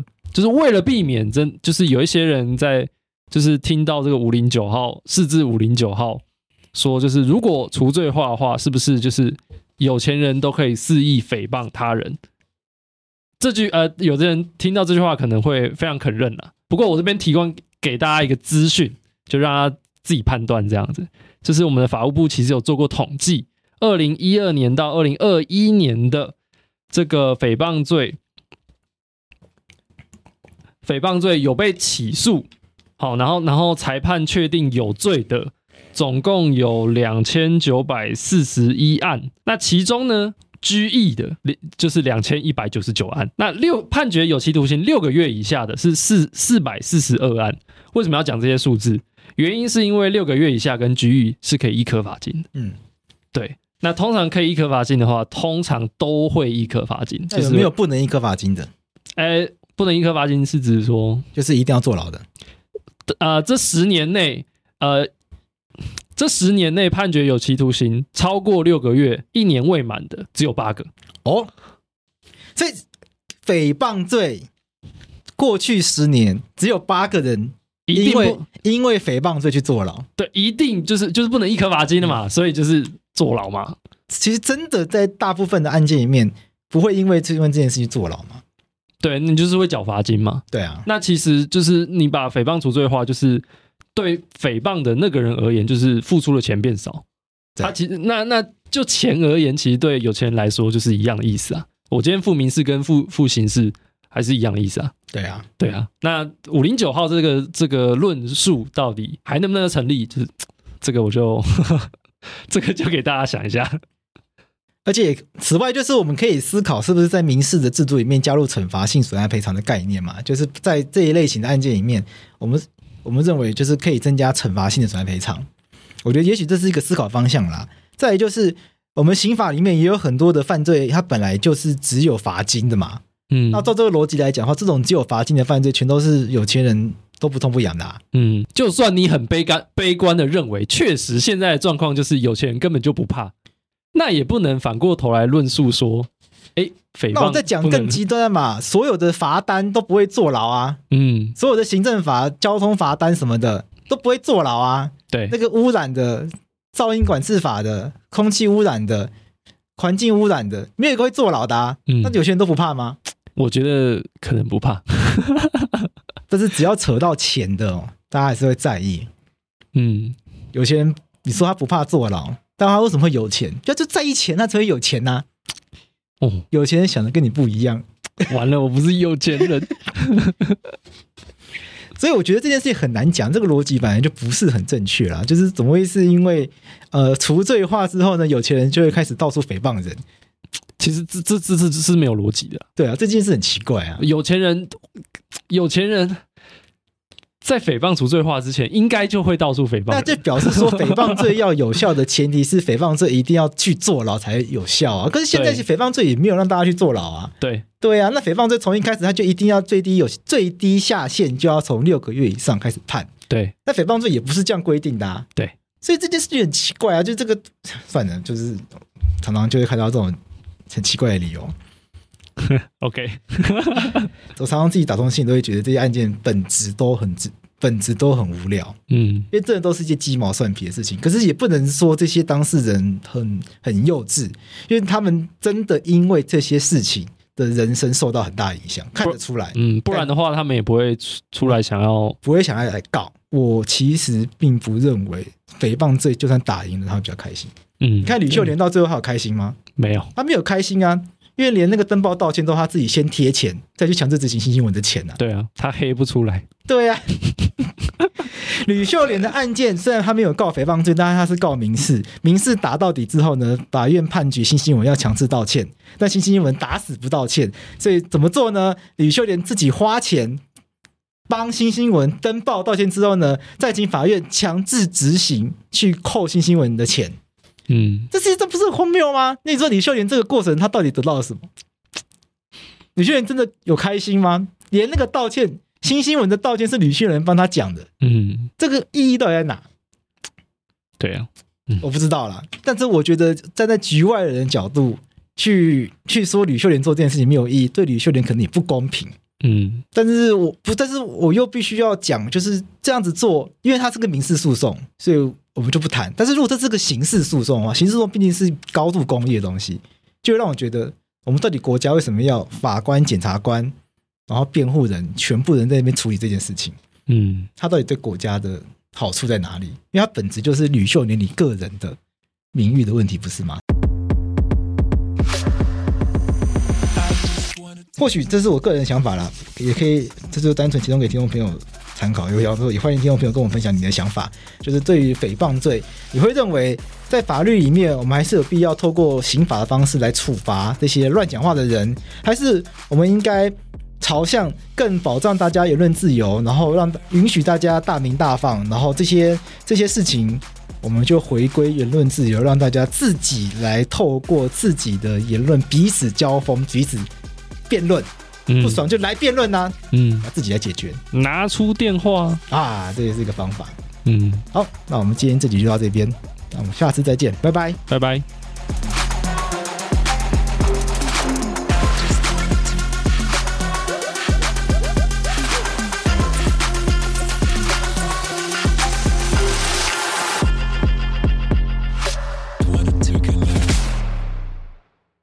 我是桂智，你现在收听的是法科电台。啊，请书记官朗读案由。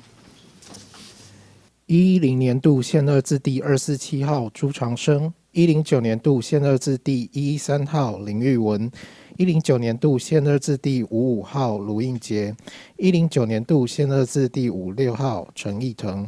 会台字第一三七五一号萧协仁及一一零年度宪二字第四零四号许荣奇等六申请人，分别认各该确定终局判决所适用之刑法第三百一十条规定有违反宪法第七条、第八条、第十一条、第十三条、第二十三条等之疑义。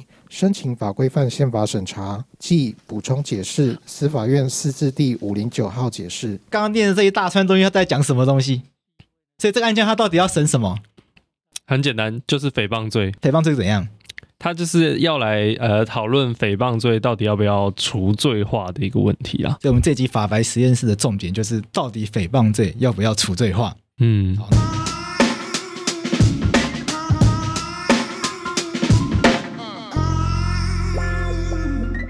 法院今天宣判，认为新新闻报道内容是纯属捏造，因此总编辑杨照必须在媒体上澄清跟道歉。换言之，这个宣判意味着新新闻将要付出极大的代价。李明俊是虚构啊，虚构这一通黑黑黑电话，同时呢，他虚构他有向陈思颖查证，他对整个事情整个整个事件要负责。很遗憾的，长达一年半左右的新新闻事件。一直要到今天下午两点钟才算局部的水落石出，局部的水落石出，真相尚未大白。吕副总统散播绯闻是一件千真万确的事实，杨照接到吕副总统的电话也是一件千真万确的事实。嘿嘿嘿，电话。吕秀莲的案件，吕秀莲前副总统，他是走民事诉讼部分来处理。那我们今天要处理诽谤罪，他是用刑事的方式来处理。对，但它本质是一样，都是名誉权的保护。所以我们一开场用的是“嘿嘿”这这个案件，因为“嘿嘿”这个案件是历史上最有名的侵害名誉权的一个案件。就这个案件来看的话，为什么一路走到现在，诽谤这个罪一直有人要讨论除罪化这个议题？因为刚刚讲的强制道歉这件事情，吕秀莲副总统这个案件走到最后，新新闻也去打刑四四，也是打宪法官司。当时大法官认为强制道歉不违宪。其实，在以前诽谤罪也有人打过宪法诉讼，那以前的大法官其实也认为诽谤罪没有侵害人民的基本权嘛？对，没错。那以前的是怎么看？以前大法官解释就是释字第五零九号解释啦。那它会发生这个释字，其实有两个案由。当时的交通部长部长蔡兆阳，当时是刚上任不久，然后商业周刊呢，就就有位林姓记者就撰写了一篇报道，在在评论呃各个各个就是新上任的长官，他们对于自己的这些房屋。这个装修的情况怎么样？然后他就评了每一个人。那蔡针对蔡照阳这个前交通部长呢，他就他的评论就是下说蔡照阳装修不当。那他里面的提到的事实内容是，根据信义大楼住户表示说，他住在这个信义大楼里面，然后他大手笔花了新台币两百七十八万元的公帑去重新装潢自己的官舍，所以。就是让大家会，就是让一些人看不惯，所以就就被就把他就是检举出来这样子。哦、um，对，那这除了这篇呃这篇报道以外，商业周刊同一期还有另外一个是一个匿名的，用用笔名写的一篇文，他是在评论蔡照阳这个人，他说他抢走了王志刚的公关爱将。那呃，这因为是比较早以前的长官，所以我也不知道是谁。那反正他是在说，就是他觉得这个蔡照阳这个人人品有点问题。他说什么性个性刚烈，虽然认识积极，但是在就是撤换这个高铁筹备处的处长林崇一的这个事件中，居然连发了五份新闻稿来羞辱林崇一。那蔡兆阳是其实是当时盖那个高铁那个时候的交通部部长了，嗯，所以那个时候是那个高铁在筹备的阶段这样子。那他还是在讲说，就是他撤换掉他之后发了五份新闻稿等等的，然后还有说什么他很喜欢凸显他很厉害，然后透过机要人员放话说随时有办法让不友善的记者调整路线这样子。大概是算算是社论之类的吧，也在同一期的商业周刊里面。嗯，那蔡照阳本人就后来就跳出来，就是就说根本就没有这样的事情，然后就就对商业周刊提告诽谤罪这样子。OK，那同时告了林姓记者跟另外一个总编辑叫黄黄信的总编辑。对，那他都有提出相关证据，像是一些单据啊，指可以指出来说他其实装潢费用。没有到两百七十八万，其实就是两二十八万，不是两百七十八万，差了十倍这样子。那另外还有还有去说，就是呃，他其实根本就没有连发五份新闻稿这件事情。然后对，然后另外所谓机要人员放话这个东西也是，就是没有办法，就是不知道从哪里来的。他大概主张是这样子。四至五零九，它主要是因为这个商业周刊案。除了刚刚的商业周刊案呢，四至五零九号。前面的一个案由，另外一个案由是司改会的案件。嗯、那其实是呃，民间司改会它长期就是在致力于那个嘛，就司法改革嘛。所以他一九九八年的时候做出了第一次的就是试做法官评鉴了。那他们就针对台北律师工会的律师作为这个调查的对象，然后针对的对象是这个台湾高等法院跟台北地院的刑事庭的法官。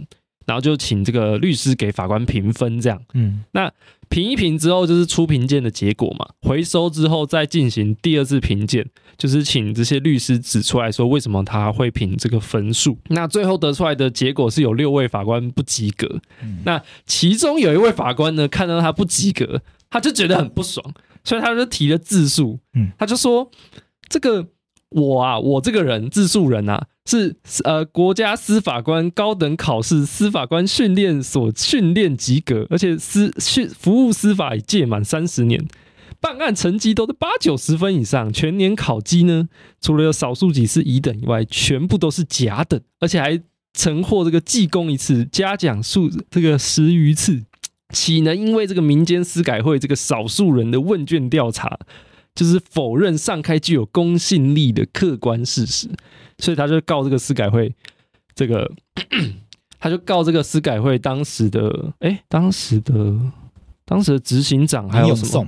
对，我记得执执行长那时候执行长另有送，嗯，另外一个是叫什么职位忘记了，另外一个不知道呢。啊，反正他就告司改会的这个长官啦，这样子、嗯、告他诽谤。那后来就没有成嘛。这这位法官呢，就是这个我们的杨贵志法官。看杨贵志 bad，对，就是。哎、欸，我看到名字的时候，我真的是笑到不行，怎么会这么巧啊？我还去查了这件事情，说杨贵志法官到底是哪一位法官？就一打杨贵志，一直出现杨贵志，法客电台杨贵志，一直找不到法官。就是那个，就是名字常常被写错的那个版本的杨贵志。对，而且我还找到一篇超级扯，他法科电台课也打错，然后你的字也打错。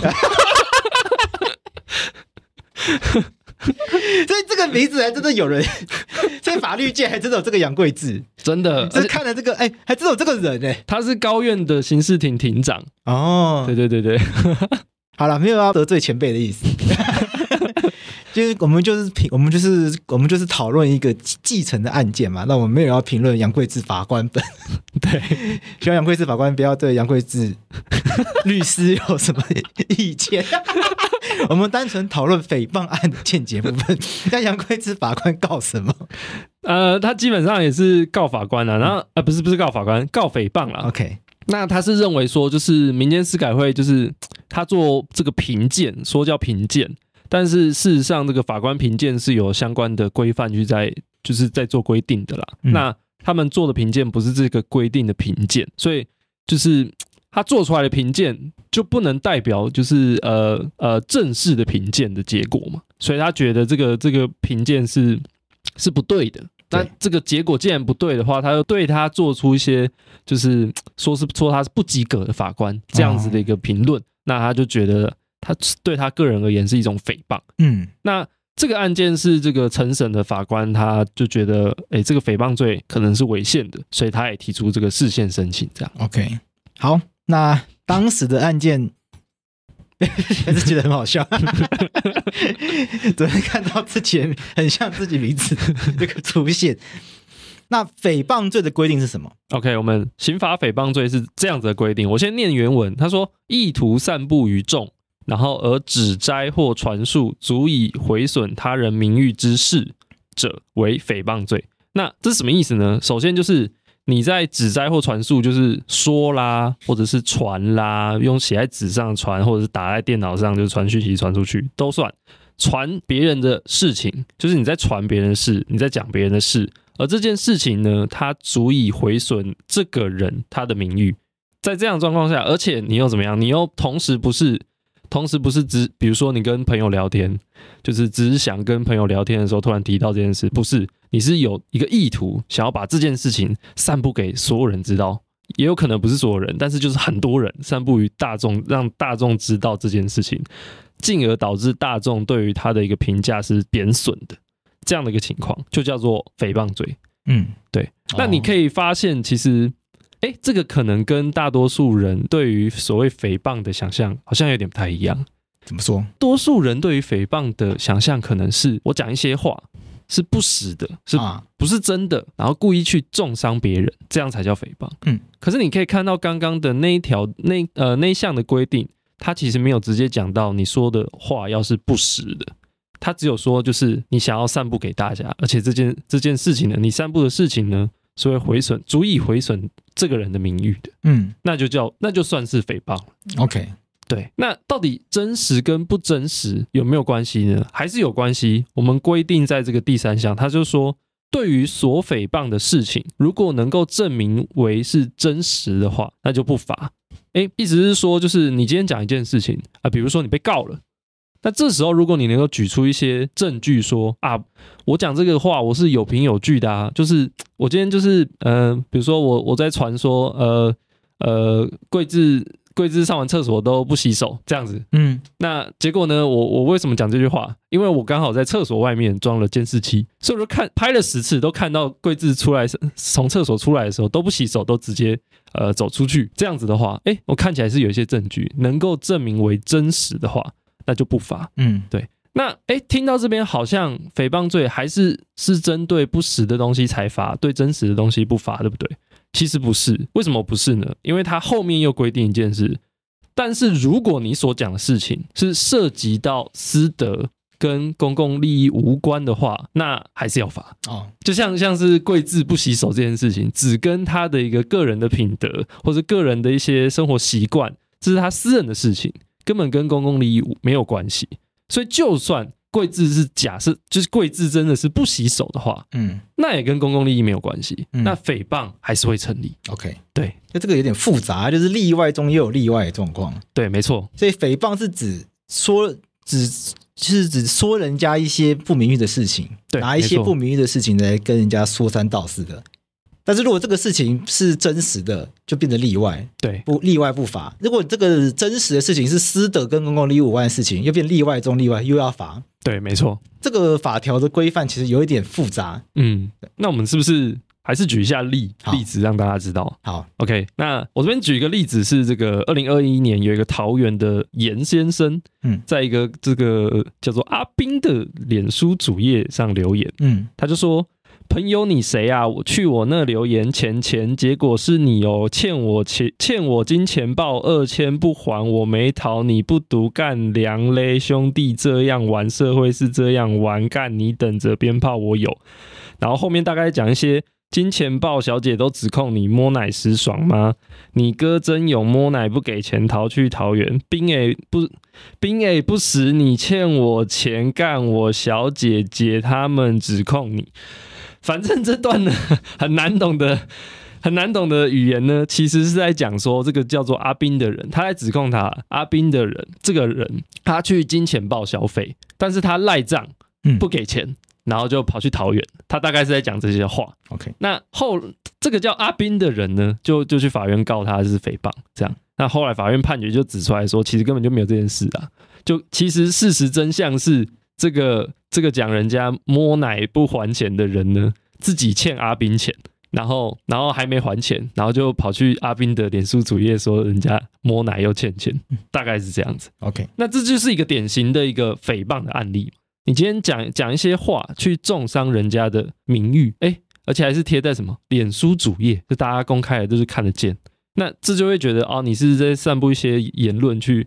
散布一些事情，想要去诽谤诽谤人家，对，那这是一个案例。那今天假设这个叫阿斌的，嗯，他真的有去金钱豹消费，而且赖账不还的话，那诽谤还会不会成立？哎，其实会，就是因为像这个像这种，就是他去进行性交易的事情，感觉就是他自己私德的事情嘛，他私人领域的事情嘛，跟公共领域没有什么关系。对，所以我们看，如果看另外一个案件的话，看得明更更清楚一点，像是这个。呃，去年的话，有一个台南的曾先生，他就在这个信封上写写下说，诱拐朋友妻离家出走，同居多年出来面对，然后收件人写这个金水竹色老板，呃，圈圈圈收这样，然后总共寄出二十几次，然后就可以让一些邮差、邮务人员看到这个东西。嗯，对。那后来他也被告诽谤，那。这个曾先生被告就就就跳出来说，没有啊，这件事情是事实啊，我讲的是事实啊，就是这个告我的人跟我以前是好朋友，那后来呢，我的老婆离家出走，跟他同居，同居了六年，然后这件事情呢，我老我我的老婆在死之前也有跟我坦诚这件事情，嗯，他就这样主张，他说他说的话完全是事实。可是法院就说，像跟别人发生婚外情、性行为这种东西，都跟个人感情跟私道德领域比较有关系，它跟公共利益没有关系。对，所以这就算你是真实的，那还是还是不妨碍你成立诽谤。OK，那这一次为什么宪法法庭又要再把这个案件拿出来辩论？因为之前感觉民国八十九年很久以前，二零零零年的时候，两西元两千年的时候。这个案件就已经尘埃落定了啊，这个事件就已经确定它是不违宪的啊。那为什么现在又被拿出来重新辩论一次？是这个是最近又有什么样的一些风吹草动，让大家重新开始思考诽谤罪这个东西真的要来违宪吗？还是怎样？其实，呃，其实那个我们刚刚讲四至五零九号解释，它出来的那个时间，其实我记得是两千年的时候。嗯，那两千年那个时候，它其实。是我们刚算是刚从威权体制转型成民主体制不久的事情。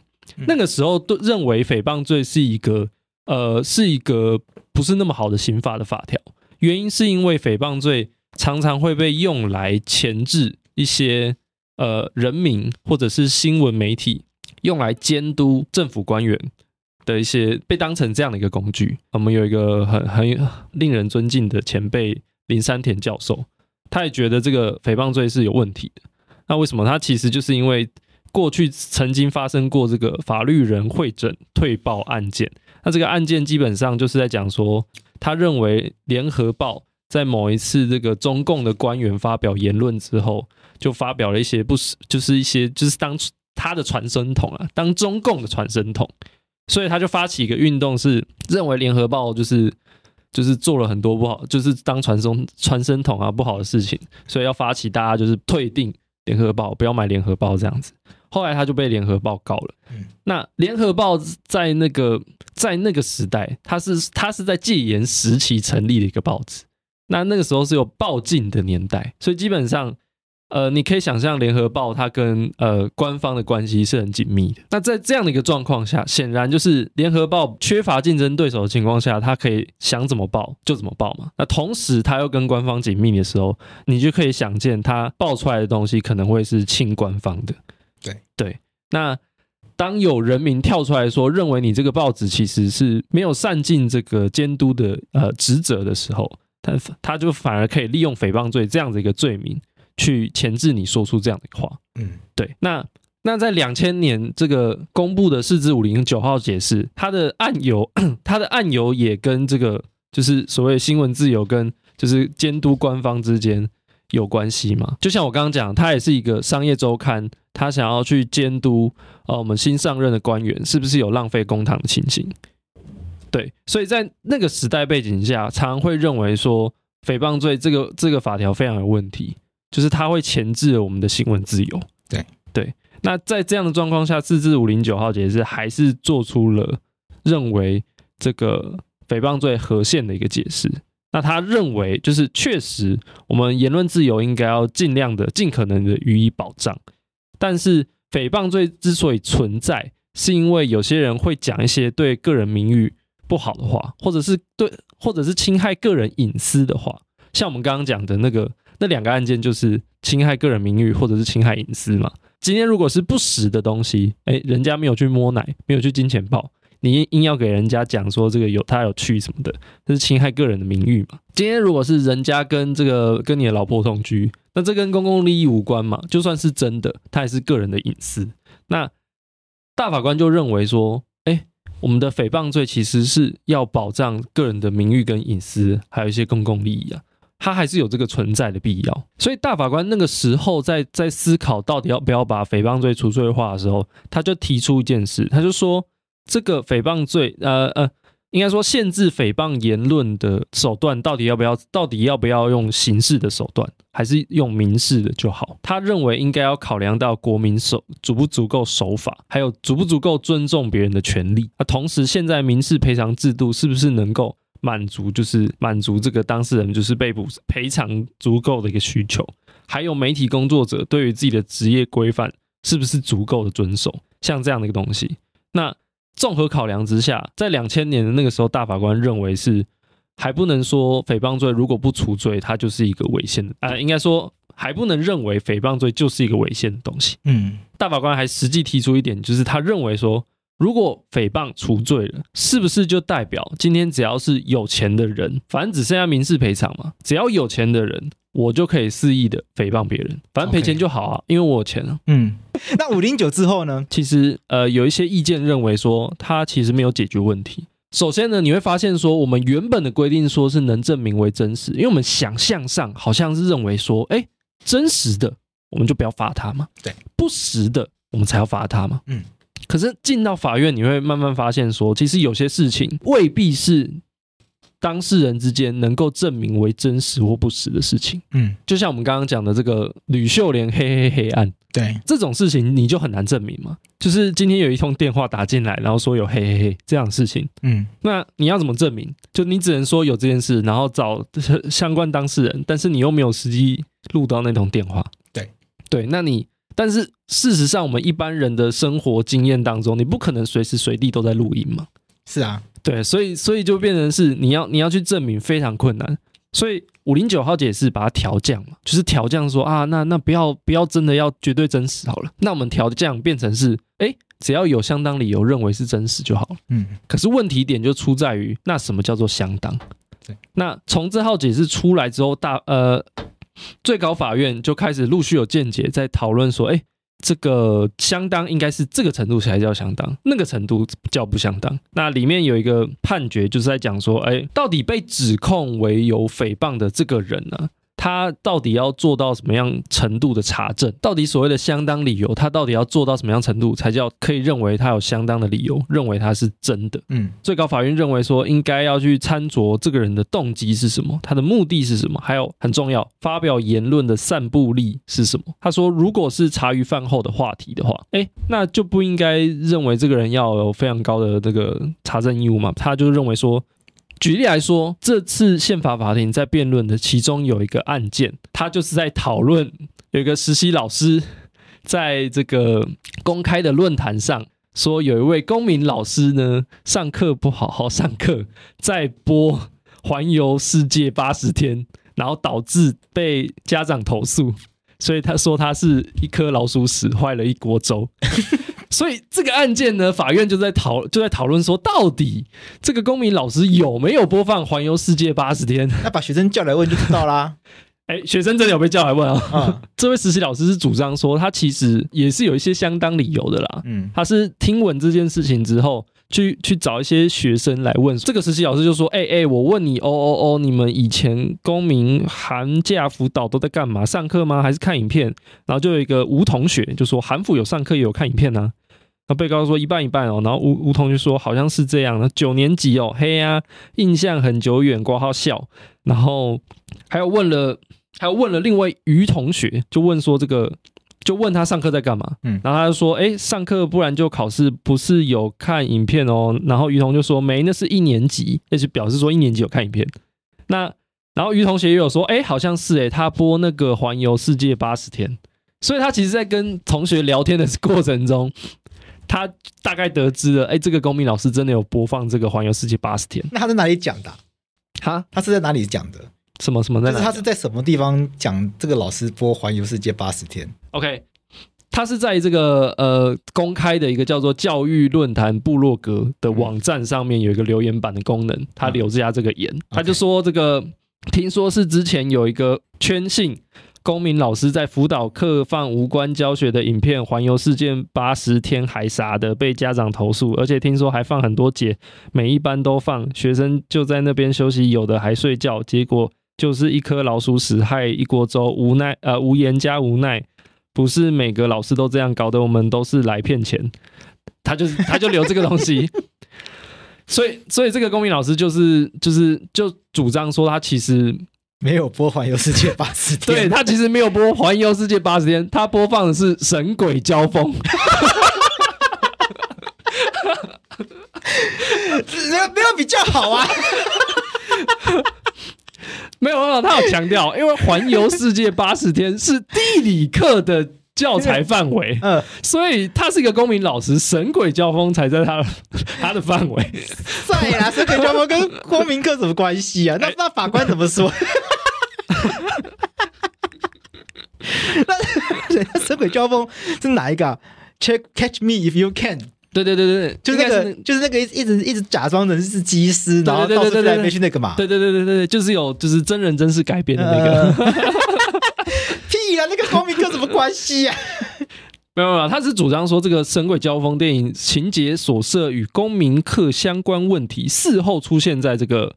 呃，国中的模拟考社会科考卷题目里面，对，那呃呃，基本上就是被认为说可以放一些影片辅助啦，辅助学习啦，因为是寒寒暑假嘛的那个辅导课程，对，硬凹嘛，就就硬凹啊，因为因为那种国中、高中的考试不是很喜欢在那个题目里面硬要塞一些看起来很活泼，但实际上根本没有意义的举例吗？嗯，对。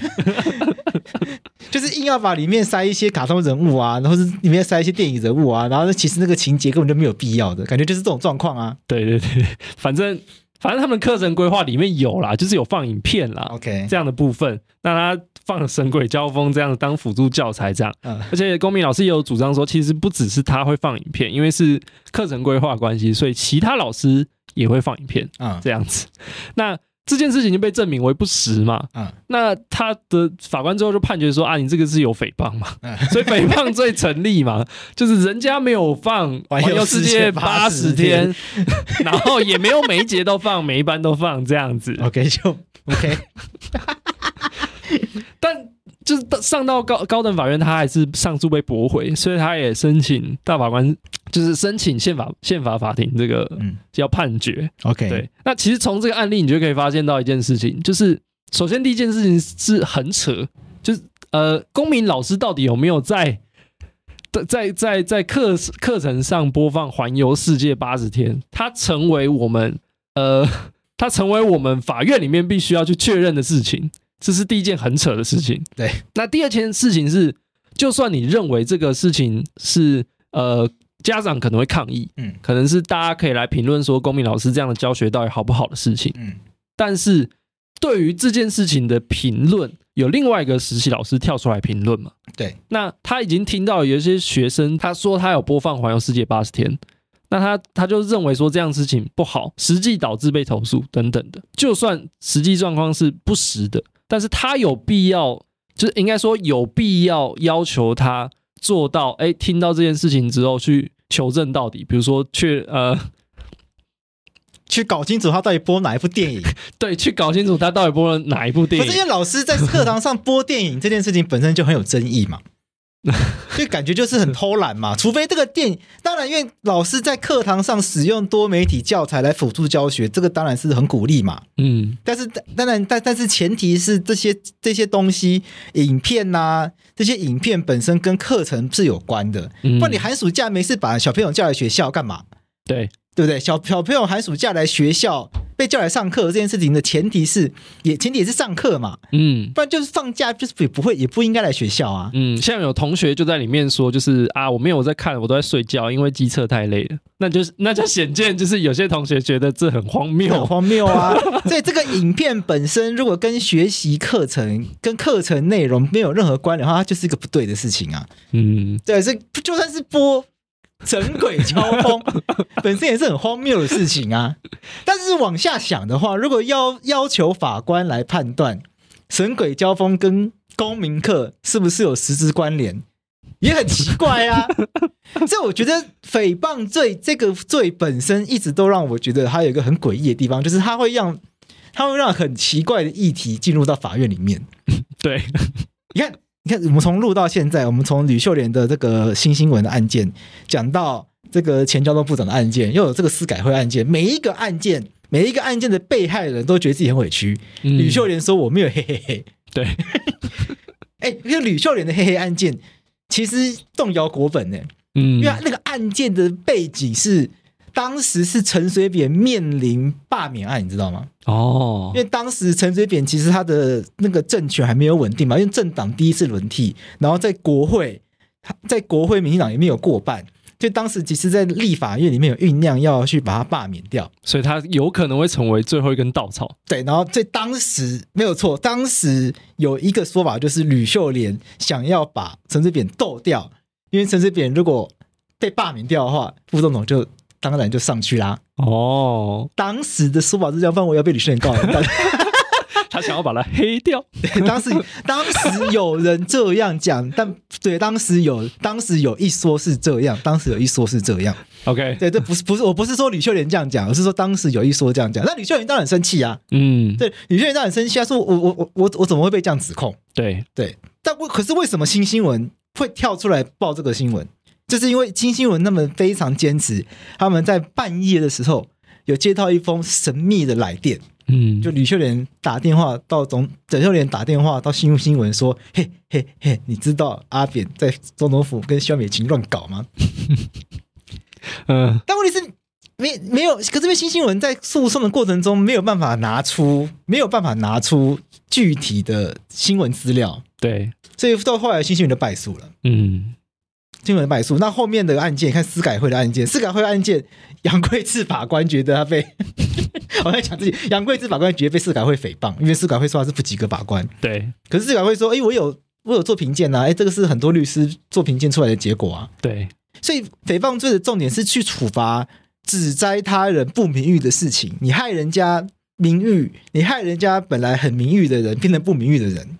嗯，所以好像是要，所以感觉起来还要处罚重点是你不可以随便的去减损别人的名誉。嗯，同时又暗示一件事情：如果你所讲的事情是真实的，好像这个人也本来也就活该。嗯，所以我你去讲一个真实的事情，害他名誉被减损，这也是天经地义的事情，所以你也不需要处罚。嗯，所以在法院里面就会开始吵一些很奇怪的事情，说那这些东西到底是不是真实的？或者这些事情是不是真的有足以减损别人名誉？嗯，对，延伸出来问题就会在这一次的宪法法庭里面就开始讨论。譬如说这样子的一个规定，它真的有办法在诉讼上处理吗？譬如说就会有人讨论，它是不是符合法律明确性的要求？基本上我们就是现在丢出来，就是像我们刚刚讲的嘛，就是从四至五零九号解释，把它解释为相当理由确信为真实之后，嗯，其实实物见解。它的一个标准并没有变得非常清晰，嗯，它反而还是一样，就是非常的浮动，因为大家不知道什么到底是相当，到底什么是相当理由。所以讲到这边，好像诽谤罪很合理，因为随便去说人家一些说三道四的，大家情感上本来就不能接受。那国家要要国家来处罚这些人，听起来是蛮合理的一件事情。可是如果把这件事情放在刑法、刑事诉讼法来处理的话，它又会发生一个很麻烦的事情。因为被告应该要被推定为无罪嘛，我相信法克电台的听众都知道，被告应该是要被推定为无罪。没错，诶，被告甚至有缄默权，被告从头到尾都闭嘴，嗯，装死不讲话，对，这是被允许的。嗯，可是刚刚说这个诽谤罪，它有一个很重要的事情，能够被证明为真实才不罚。对，哎，那谁要来证明这个东西是真实的？没错，就问一件事情，当。请问这个环游世界八十，他到底播的是环游世界八十天，还是是神鬼交神鬼交锋？这到底要谁来证明？对，所以就变得好像被告在法庭上面要自己来证明那个老师播的是环游世界八十天，这、嗯、那个被告就从头到尾好像就不能缄默啊，对，不能缄默，他不能缄默嘛，甚至也没有，甚至没办法不自证己罪，嗯，因为你这个被告必须要证明这个老师在课堂上播的是环游世界八十天。这个老师曾经去百视达租过这个影片，对，他用爱奇艺，就是开始要找各种证据。哦，这个老师在电脑上面安装过爱奇艺，所以有这个通有这个下载记录什么什么的，这不可能啊 之类的、啊，就是想就要开始想一些各种方法，然后去找，就要自己去找。你看那个老师还自己要去提供证证明说，说啊，你看我我有去找过哪些同学，然后那个同学说老师播过《环游世界八十天》。对对对对。可是理论上，刑事诉讼的被告不应该。需要做这件事情啊，对对不对？对，所以这会让大家觉得不太合理。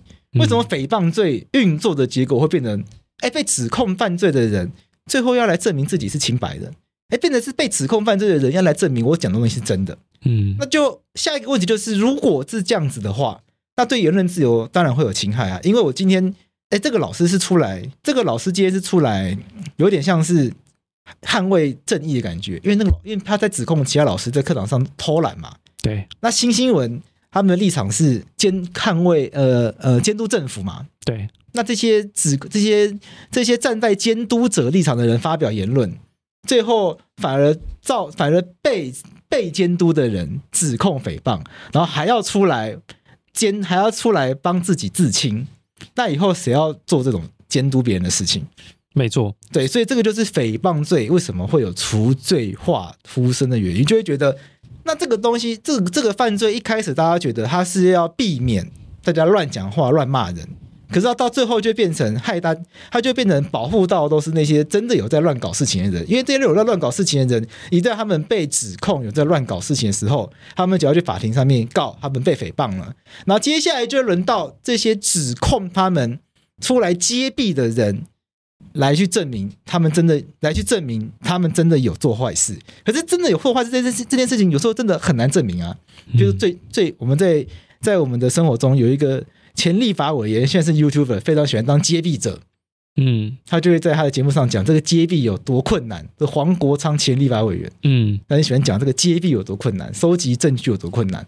但我想这也是事实嘛，嗯，因为一个弊案要能够形成一，它一定是有一个很很完整的、很完整的一个计划，有很很严密的组织嘛。要是有，要是要是一个要是一个犯罪能够轻易的被你掌握证据的话，那也太白痴了吧？那就不是揭弊了，那就是。那就是我也不知道怎么讲，对、啊，这世界上没有那种事嘛？哎，走路走路遇走路走路错走路遇过，刚好没有错过，没有没有这种检察官这样在办案的、啊。嗯，对啊。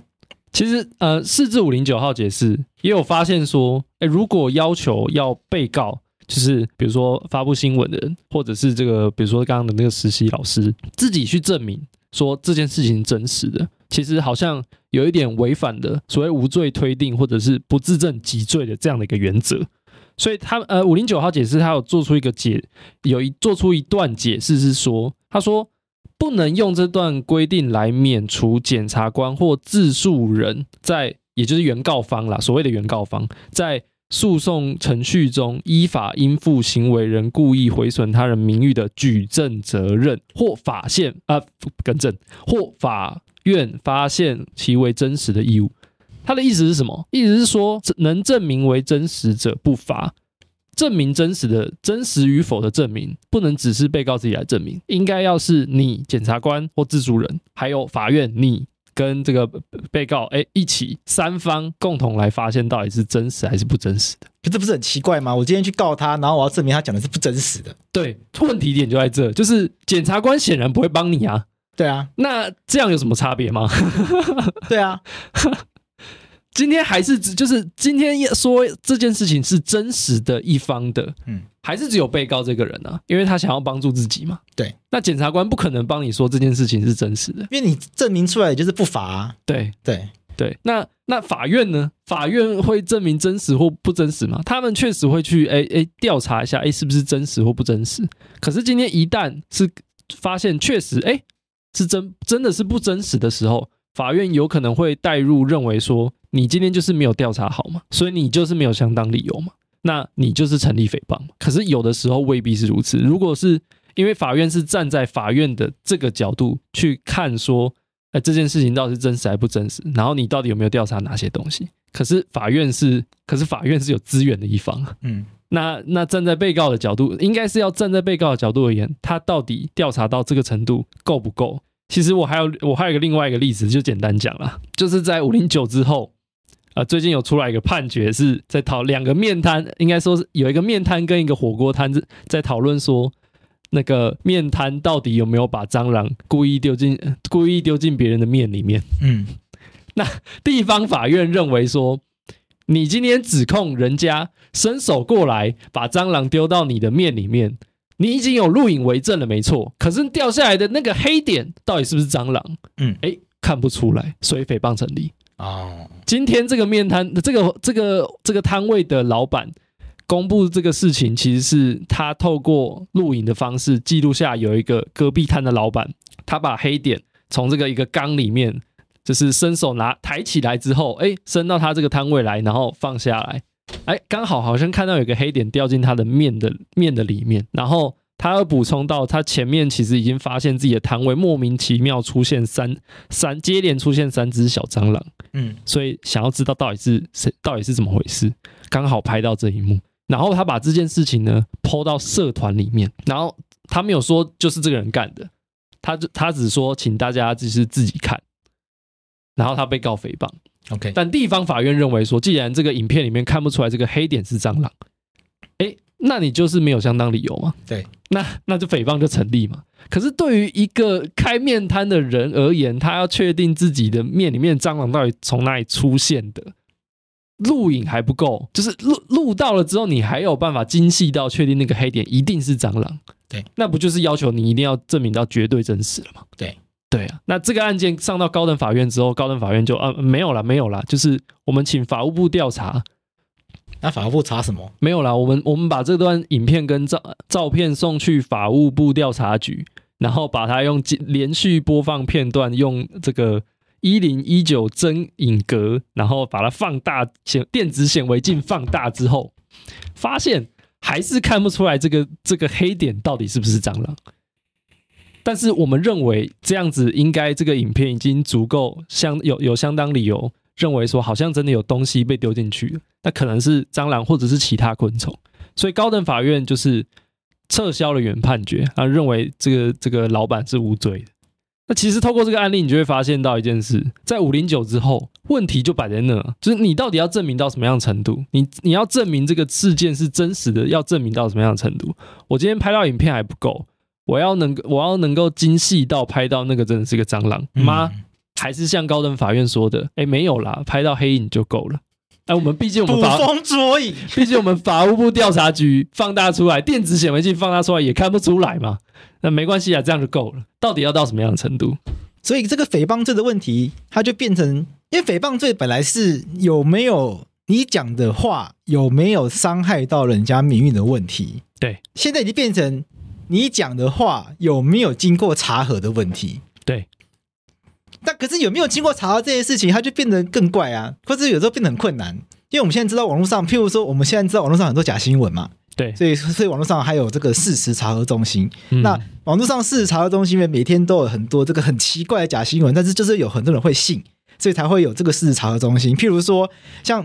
像这个，像这个 Top Ten 里面呢，有一则假新闻，就是网传广告吴淡如公益课堂可免费加入群组。你有看过这个吗？有有，我看过。除了吴淡如以外，还有陈文茜也有免费选股群组。对对对。就怎么说？吴就吴淡如跟陈文茜他们从来都没有开过这些免费选股的课程跟群组，可一天到晚就会有人信，然后就有人加入。对对，那你说这些人他们有查核吗？但他那如果如果他们这些人买了，然后相信了，跑去告吴淡如什么的，当然这可能跟诽谤无关。可是就是这世界上还是就是会有人相信啊。嗯、所以这个他到底要查核到什么程度？或者是你看，亲或者是说还有一些新闻，譬如说譬如说网传辉瑞被迫公开疫苗数据，副作用高达副作用高达九页，被证实为假新闻。那你说如果有人在网络上传这个讯息的话，那是不是诽谤辉瑞？哎、欸，好像有可能。对啊。那如果今天这个事情上法院的话，那是不是就要去问？那这个人没有查核，可那人就会说：“可是我看到这个假新闻啊，我是我也是被骗啊，那这样该怎么办？”还有一个文，还有一个，譬如说这边还有一个 Top Ten 谣言是失智权威医师失智了，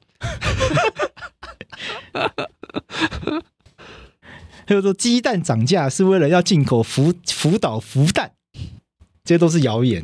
可是。我们会发现茶盒本身是困难的，所以我们才会有事实查核中心，他很认真的帮我们，很努力帮我们做事实查核。对，但是当这件事情进入到法院，变成诉讼上焦点的时候，它就变成一个双方都很辛苦的事情。对，那一旦证明不出来的时候，很有可能就是被告要吃上刑责。就这件事好像也没有那么公平。可是如果不要求被告做这件事情的话，好像对于告诉人，也就是原告被指控的这一方也没那么公平。嗯，所以我们到底要怎么来思考诽谤罪这件事情？在我的观点来看，我会觉得诽谤罪是不是干脆就废掉算了？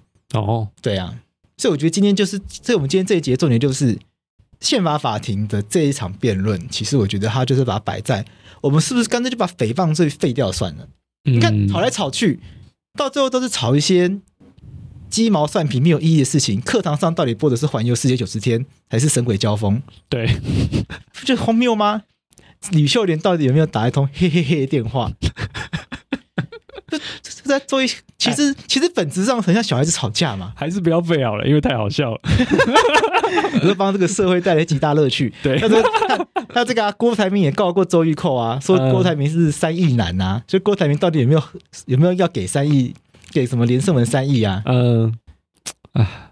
因为宪法法庭要讨论，就是他如果有违宪的话，我们就要把它废掉嘛。所以违宪的前提就是，如果诽谤罪它规定有侵害到我们言论自由或者是其他受宪法保障基本权的话，那它就不能够被接受，我们就把它废掉嘛。所以接下来就要来思考，那到底诽谤罪它虽然保护了大家的名誉权，但可是它保护的方式会不会不太好？它侵害了言言论言论自由，侵害了新闻自由，害我们社会上更重要的价值。因此被流失，因此被损失，嗯，对，这就是我们现在来思考的事情，嗯，对。那专家怎么讲？因为宪法法庭都会有专家，对，宪法庭按宪法法庭都会有委托专家进行专家鉴定。也就是请专家来提供一些咨询意见。就诽谤罪需不需要除限？呃，需不需要除罪化？有没有违宪？我们的法学专家给了大法官哪些建议？OK，我们这次宪法法庭总共请请了三位专家发呃，就是咨询的三位专家，请他们出意见书。那这三位专家其实呃都认为诽谤罪还是有和宪的空间，他们还是觉得就是在在法庭上吵神鬼交锋。哎，这个这个部分的话可以接受。我觉得这个部分就有点难，比如说我我直接举例好了，像我们的这个徐徐玉安教授，徐玉安是我老师哎，真的、哦，我大学刑法就是徐玉安老师教的。哎，等一下，徐玉安，徐玉安有在东吴开课哦。徐玉安，徐玉安在我那个年代有哦。呃，徐玉安教授他是认为说诽诽谤罪的规定部分是合宪的，部分是他认为是违宪的。嗯，对，可以这样讲。呃，虽然他没有都。这些 这些专家都没有很笃定的直接讲一些结论，嗯，但是他的意思大概是这样，他是认为说，像我们刚刚讲诽谤罪，它有一个所谓的涉及私德而跟公共利益没有关系的，如不管它是真实还是不真实的，现在我们的诽谤罪都是会规定说，哎，就是罚嘛，对，就是你会成立诽谤嘛，对，他觉得这件事情其实是违宪的，嗯，对。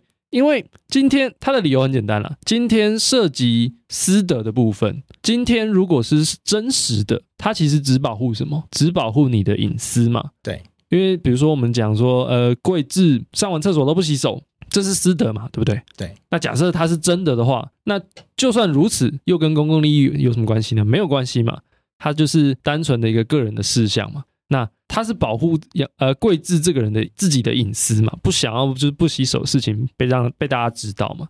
那有必要到用刑法来罚惩罚吗？就今天保护隐私的事情，徐玉安教授认为说比较重要的刑法其实都有另设专章，叫做呃妨害秘秘密的专章去保护了。那还有必要就是留下这个部分让诽谤罪去罚吗？他觉得没有必要。那另外一个部分是，它是涉涉及私德，但是是不实的话，那是名誉的部分嘛？嗯，他觉得，他觉得就算是不实的，但好像也没有必要动用到刑法去罚。他觉得你单纯透过民事赔偿诉讼，或者是高额的惩罚性赔偿，因为我们的民事诉讼就是，哎、呃，比如说赔多少，比如我我妈杨贵枝，哎、呃，我说杨贵枝就是不洗手，那贵枝可能跟我说请求民事赔偿，那我赔他钱嘛？那可能就是米平他的损害而已，但我们可以，徐然教授又认为说，我们可以另外再规定说，这个时候可以另外设一个惩罚性的赔偿金，也就是说，我除了要米平杨贵志因为被讲不洗手这件事情受到的名誉损害以外，还要再惩罚我这个人乱讲话，所以另外设一个民事的赔偿金，再多赔杨贵志一点钱，他觉得这样就可以了，不需要透过刑事的手段。那另外诽谤罪，他觉得哪里是有合宪的可能呢？其实就是把私德的部分拿掉，只剩下什么？只剩下跟公共利益有关的，跟公共利益有关的事情，而且是不实的部分。他觉得你用诽谤罪去罚他，其实好像没有什么不行。不过我一直觉得很奇怪的事情是，到底为什么名誉这件事情会跟公共利益有关系？这是我百思不得其解的地方。因为名誉是很个人的事情。对，到底名一个人的名誉在什么情况下面？它会跟公共利益产生关系，我觉得会很真的很看个案情况而定。嗯，因为像像我在我在思考我我自己在接触这个宪法，我在自己在接触这个宪法法庭的辩论的时候，我有点犹豫，就是到底应不应该让诽谤罪被除罪？嗯，因为就像呃刚刚前面专家讲的，他觉得私德部分，哎，好像真的是跟私人有关而已，好像不不太需要用到刑法这么严重。那名誉也是个人的关系啊，那为什么今天他涉他会涉及公共利益的部分？那同时我们还要用保留诽谤罪来罚他呢？嗯，那嗯，我的想法是说，今天我今天犹豫的点是，今天假设诽谤罪真的废除好了，会不会有一个情况是，会不会有一个情况是我们没有办法用其他的刑法，比如说像是呃选罢法，它有规定说你针对这个这个呃一些涉及一些选举事项，比如说候选人的那部分。去有讲一些不实，想要意图想要影响选举的话，那他也有相关的规定，也是类似像诽谤罪的规定一样，一样有刑事的惩呃刑事的惩罚。那可是有的情形是很特殊的，它同时跟这个人的名誉有关，又跟公共利益有关。我所设想的假设的一个情况是这样，像台北市政府跟大巨蛋就跟远雄之间的关系。今天哎，等一下是远雄吗？我我应该都没有记错。对啊，大巨蛋是远雄。OK，今今天假设有一个人很不想要台北市盖大巨蛋，他觉得大巨蛋这个东西不应该盖。嗯。那他就诽谤说，哎，这个远雄集团的董事长曾经向台北市政府的官员行贿，这个是假设状态哦。嗯，行贿。那台北市政府没有接受，哎，这个时候没有被台北市政府的官员没有被诽谤到吗？被诽谤的是谁？是远雄集团的董事长嘛？对不对？那这件事情，他跟选举，他跟候选人就没有关系了。可是他同样涉及到一一个重要的公共建设到底应不应该盖的问题。当你在诽谤这个人说他行贿的时候，远雄集团牵涉到大巨蛋啊，这变成是他个人的名誉，会影响到大众对于大巨蛋应不应该盖的一个观点，他就跟公共利益牵扯在一起了。所以我很犹豫的事情是，今天假设诽谤罪被废除了，我们是不是能够容忍这样的一个行为，单纯透过民事赔偿就让他解决？那其他的专家有类似的看法吗？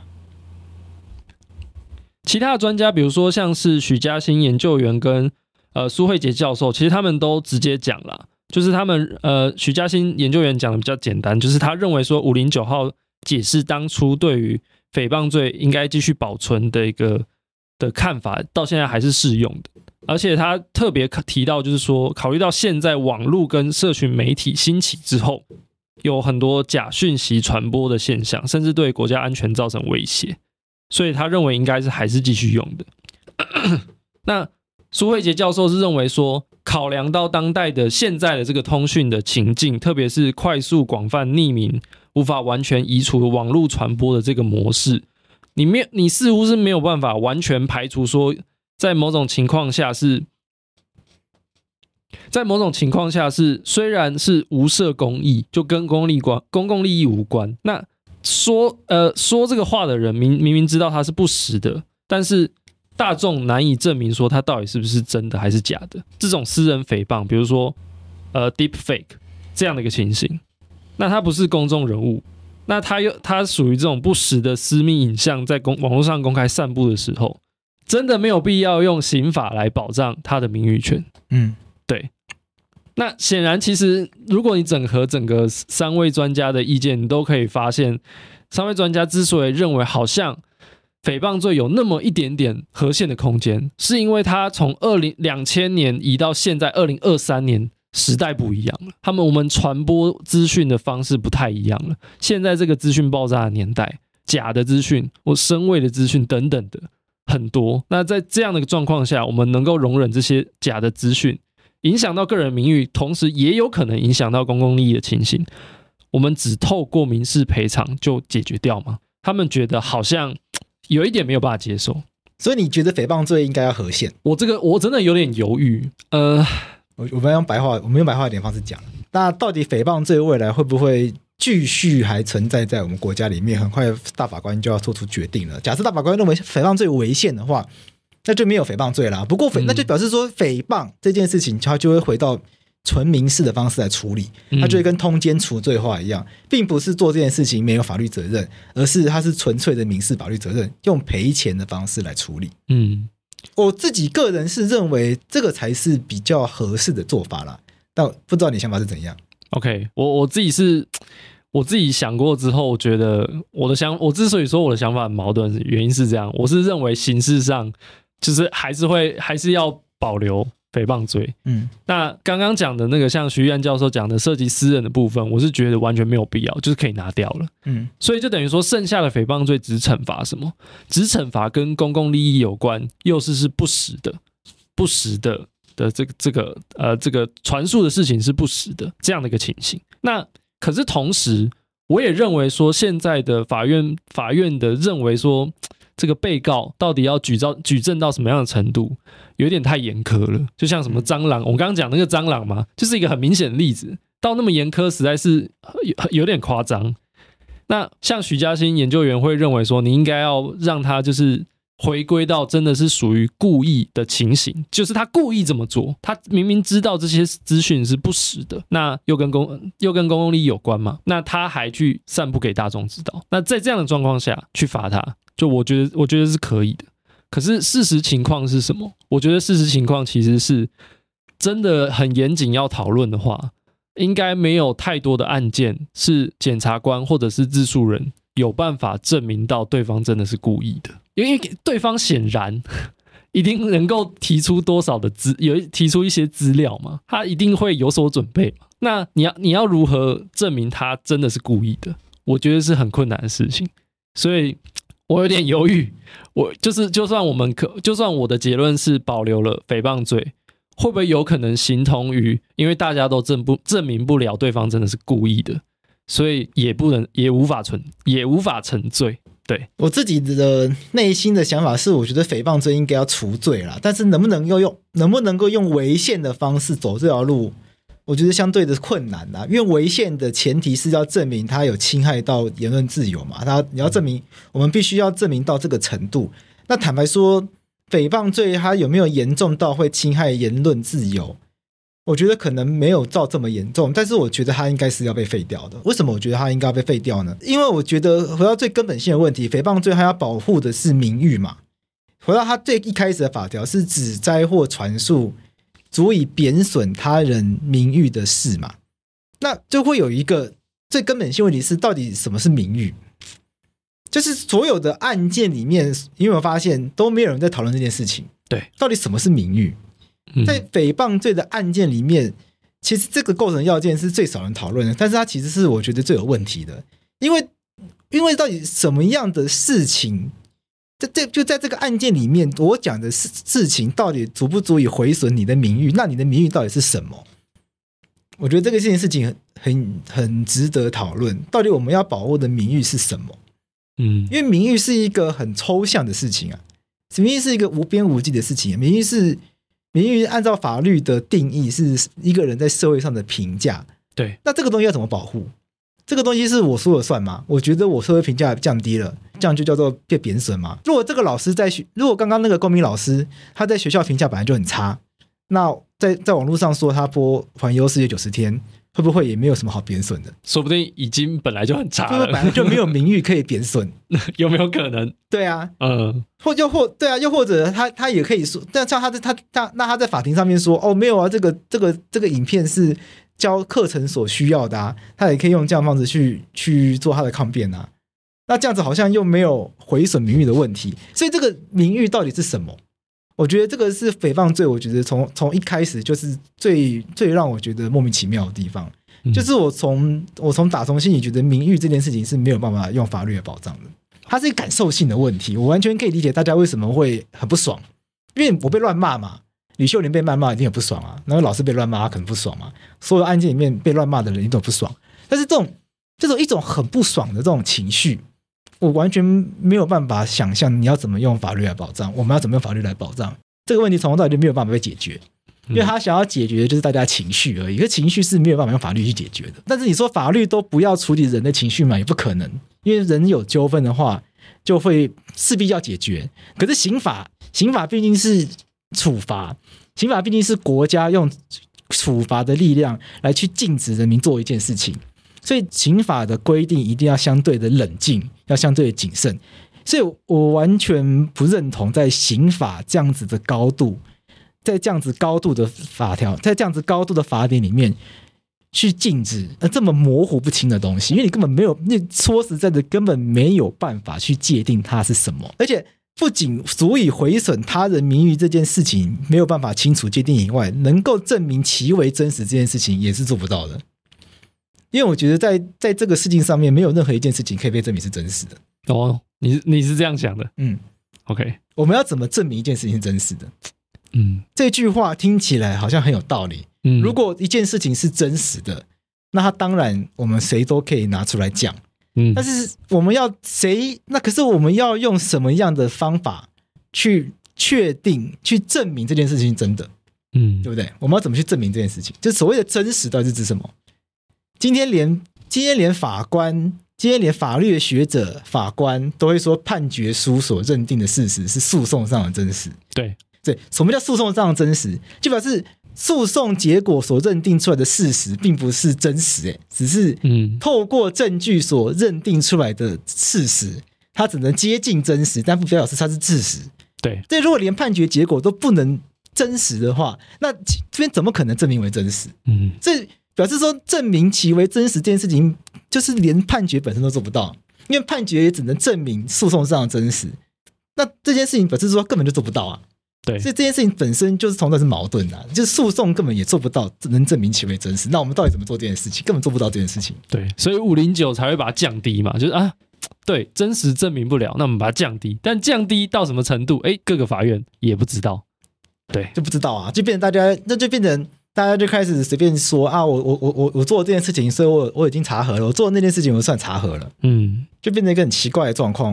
所以，所以我一直觉得诽谤罪，它它让整个，它就只会，我觉得最后诽谤罪跟公然侮辱罪，我觉得它就是造成，它就是造成法院跟地检法院跟检察体系很大的困扰，就大家就是为一些很无聊的事情在那边告来告去，嗯，看那个去告这个什么环游世界八十天，这本身是一个很无聊的事情嘛。嗯，为什么要让我们检我们的检察官跟法官就是花时间处理这么无聊的事情，还传证人来，还传证人来去确认他到底播什么电影？嗯，这个意义到底在哪里？最后就想要讲第三个，我觉得诽谤罪他应该被除罪化的理由是，好，假设名誉可以，每个人的名誉真的可以被界定范围好了，每一个人的名誉有什么公共价值是需要透过国家的力量来保障的？嗯，我觉得这是一个需要重新思考的一件事情。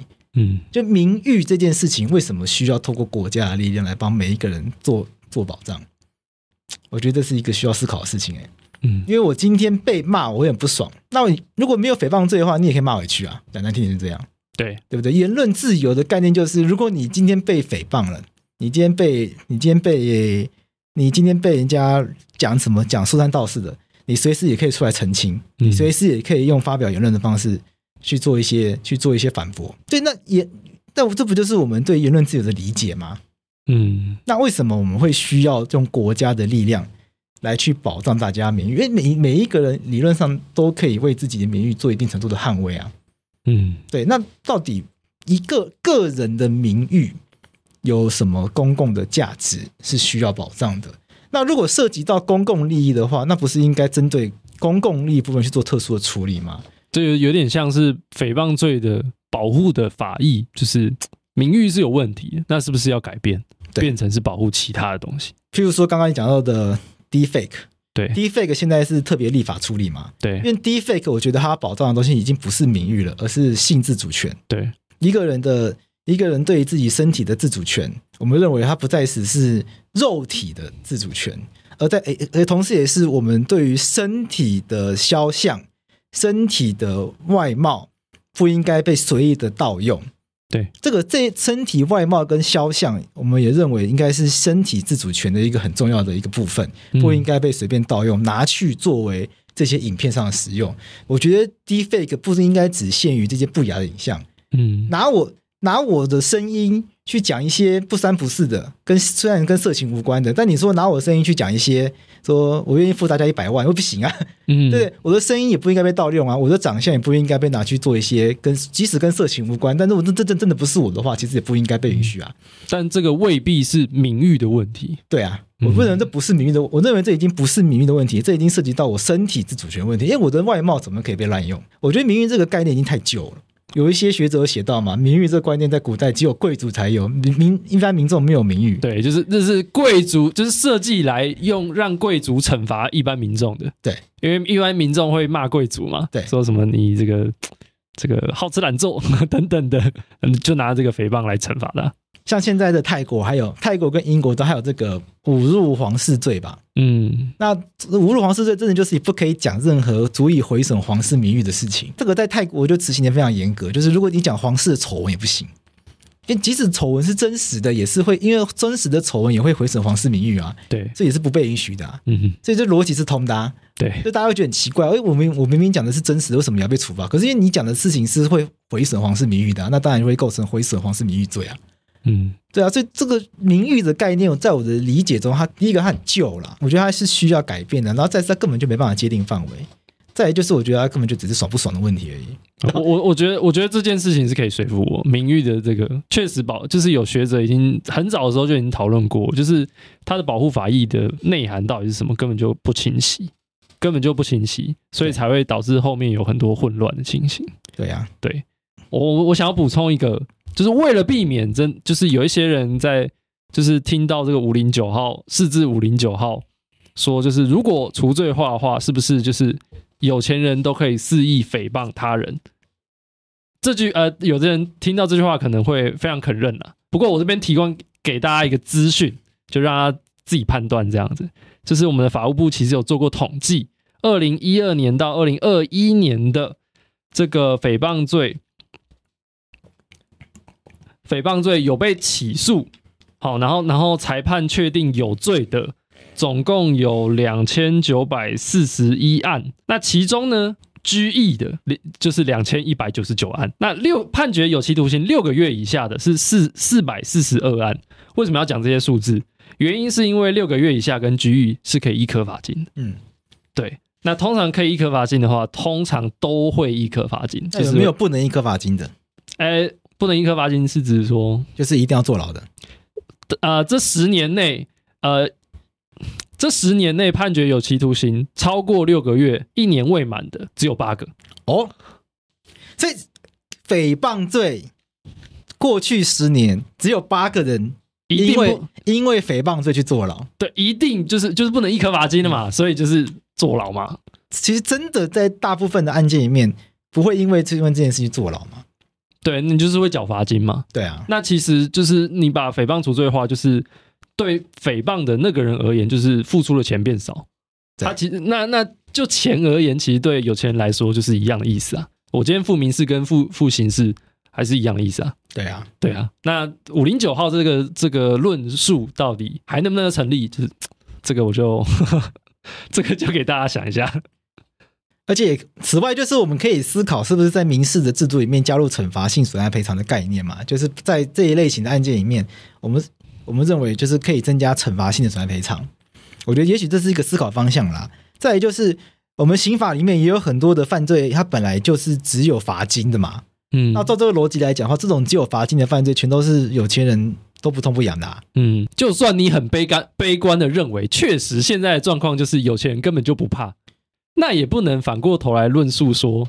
哎，那我再讲更极端的嘛，所有的罚单都不会坐牢啊，嗯，所有的行政罚、交通罚单什么的都不会坐牢啊，对，那个污染的、噪音管制法的、空气污染的、环境污染的，没有一个会坐牢的啊，嗯，那有些人都不怕吗？我觉得可能不怕，但是只要扯到钱的哦，大家还是会在意，嗯，有些人你说他不怕坐牢，但他为什么会有钱？就就在意钱，他才会有钱呐、啊。哦，有钱人想的跟你不一样，完了，我不是有钱人，所以我觉得这件事情很难讲，这个逻辑本来就不是很正确啦。就是怎么会是因为呃除罪化之后呢，有钱人就会开始到处诽谤人？其实这这这这这是没有逻辑的，对啊，这件事很奇怪啊。有钱人，有钱人。在诽谤除罪化之前，应该就会到处诽谤。那这表示说，诽谤罪要有效的前提是诽谤罪一定要去坐牢才有效啊。可是现在是诽谤罪也没有让大家去坐牢啊。对对啊，那诽谤罪从一开始他就一定要最低有最低下限就要从六个月以上开始判。对，那诽谤罪也不是这样规定的啊。对，所以这件事情很奇怪啊。就这个，算了，就是常常就会看到这种很奇怪的理由。OK，我常常自己打通信都会觉得这些案件本质都很本质都很无聊，嗯，因为这都是一些鸡毛蒜皮的事情。可是也不能说这些当事人很很幼稚，因为他们真的因为这些事情的人生受到很大影响，看得出来。嗯，不然的话他们也不会出来想要，不会想要来告。我其实并不认为诽谤罪就算打赢了，他会比较开心。嗯，你看吕秀莲到最后还有开心吗？没有，他没有开心啊。因为连那个登报道歉都他自己先贴钱，再去强制执行新新闻的钱啊。对啊，他黑不出来。对啊，吕秀莲的案件虽然他没有告诽谤罪，但是他是告民事。民事打到底之后呢，法院判决新新闻要强制道歉，但新新闻打死不道歉。所以怎么做呢？吕秀莲自己花钱帮新新闻登报道歉之后呢，再请法院强制执行去扣新新闻的钱。嗯，这其实这不是很荒谬吗？那你说李秀莲这个过程，她到底得到了什么？李秀莲真的有开心吗？连那个道歉，新新闻的道歉是李秀莲帮他讲的，嗯，这个意义到底在哪？对啊，嗯、我不知道啦。但是我觉得站在局外人的角度去去说吕秀莲做这件事情没有意义，对李秀莲可能也不公平。嗯，但是我不，但是我又必须要讲，就是这样子做，因为它是个民事诉讼，所以我们就不谈。但是如果这是个刑事诉讼的话，刑事诉讼毕竟是高度公益的东西，就会让我觉得，我们到底国家为什么要法官、检察官，然后辩护人全部人在那边处理这件事情？嗯，他到底对国家的好处在哪里？因为它本质就是吕秀莲你个人的名誉的问题，不是吗？或许这是我个人的想法啦，也可以，这就单纯提供给听众朋友参考。有要说，也欢迎听众朋友跟我分享你的想法。就是对于诽谤罪，你会认为在法律里面，我们还是有必要透过刑法的方式来处罚这些乱讲话的人，还是我们应该朝向更保障大家言论自由，然后让允许大家大鸣大放，然后这些这些事情，我们就回归言论自由，让大家自己来透过自己的言论彼此交锋，彼此。辩论不爽就来辩论呐，嗯，自己来解决，拿出电话。啊，这也是一个方法。嗯，好，那我们今天这集就到这边，那我们下次再见，拜拜，拜拜。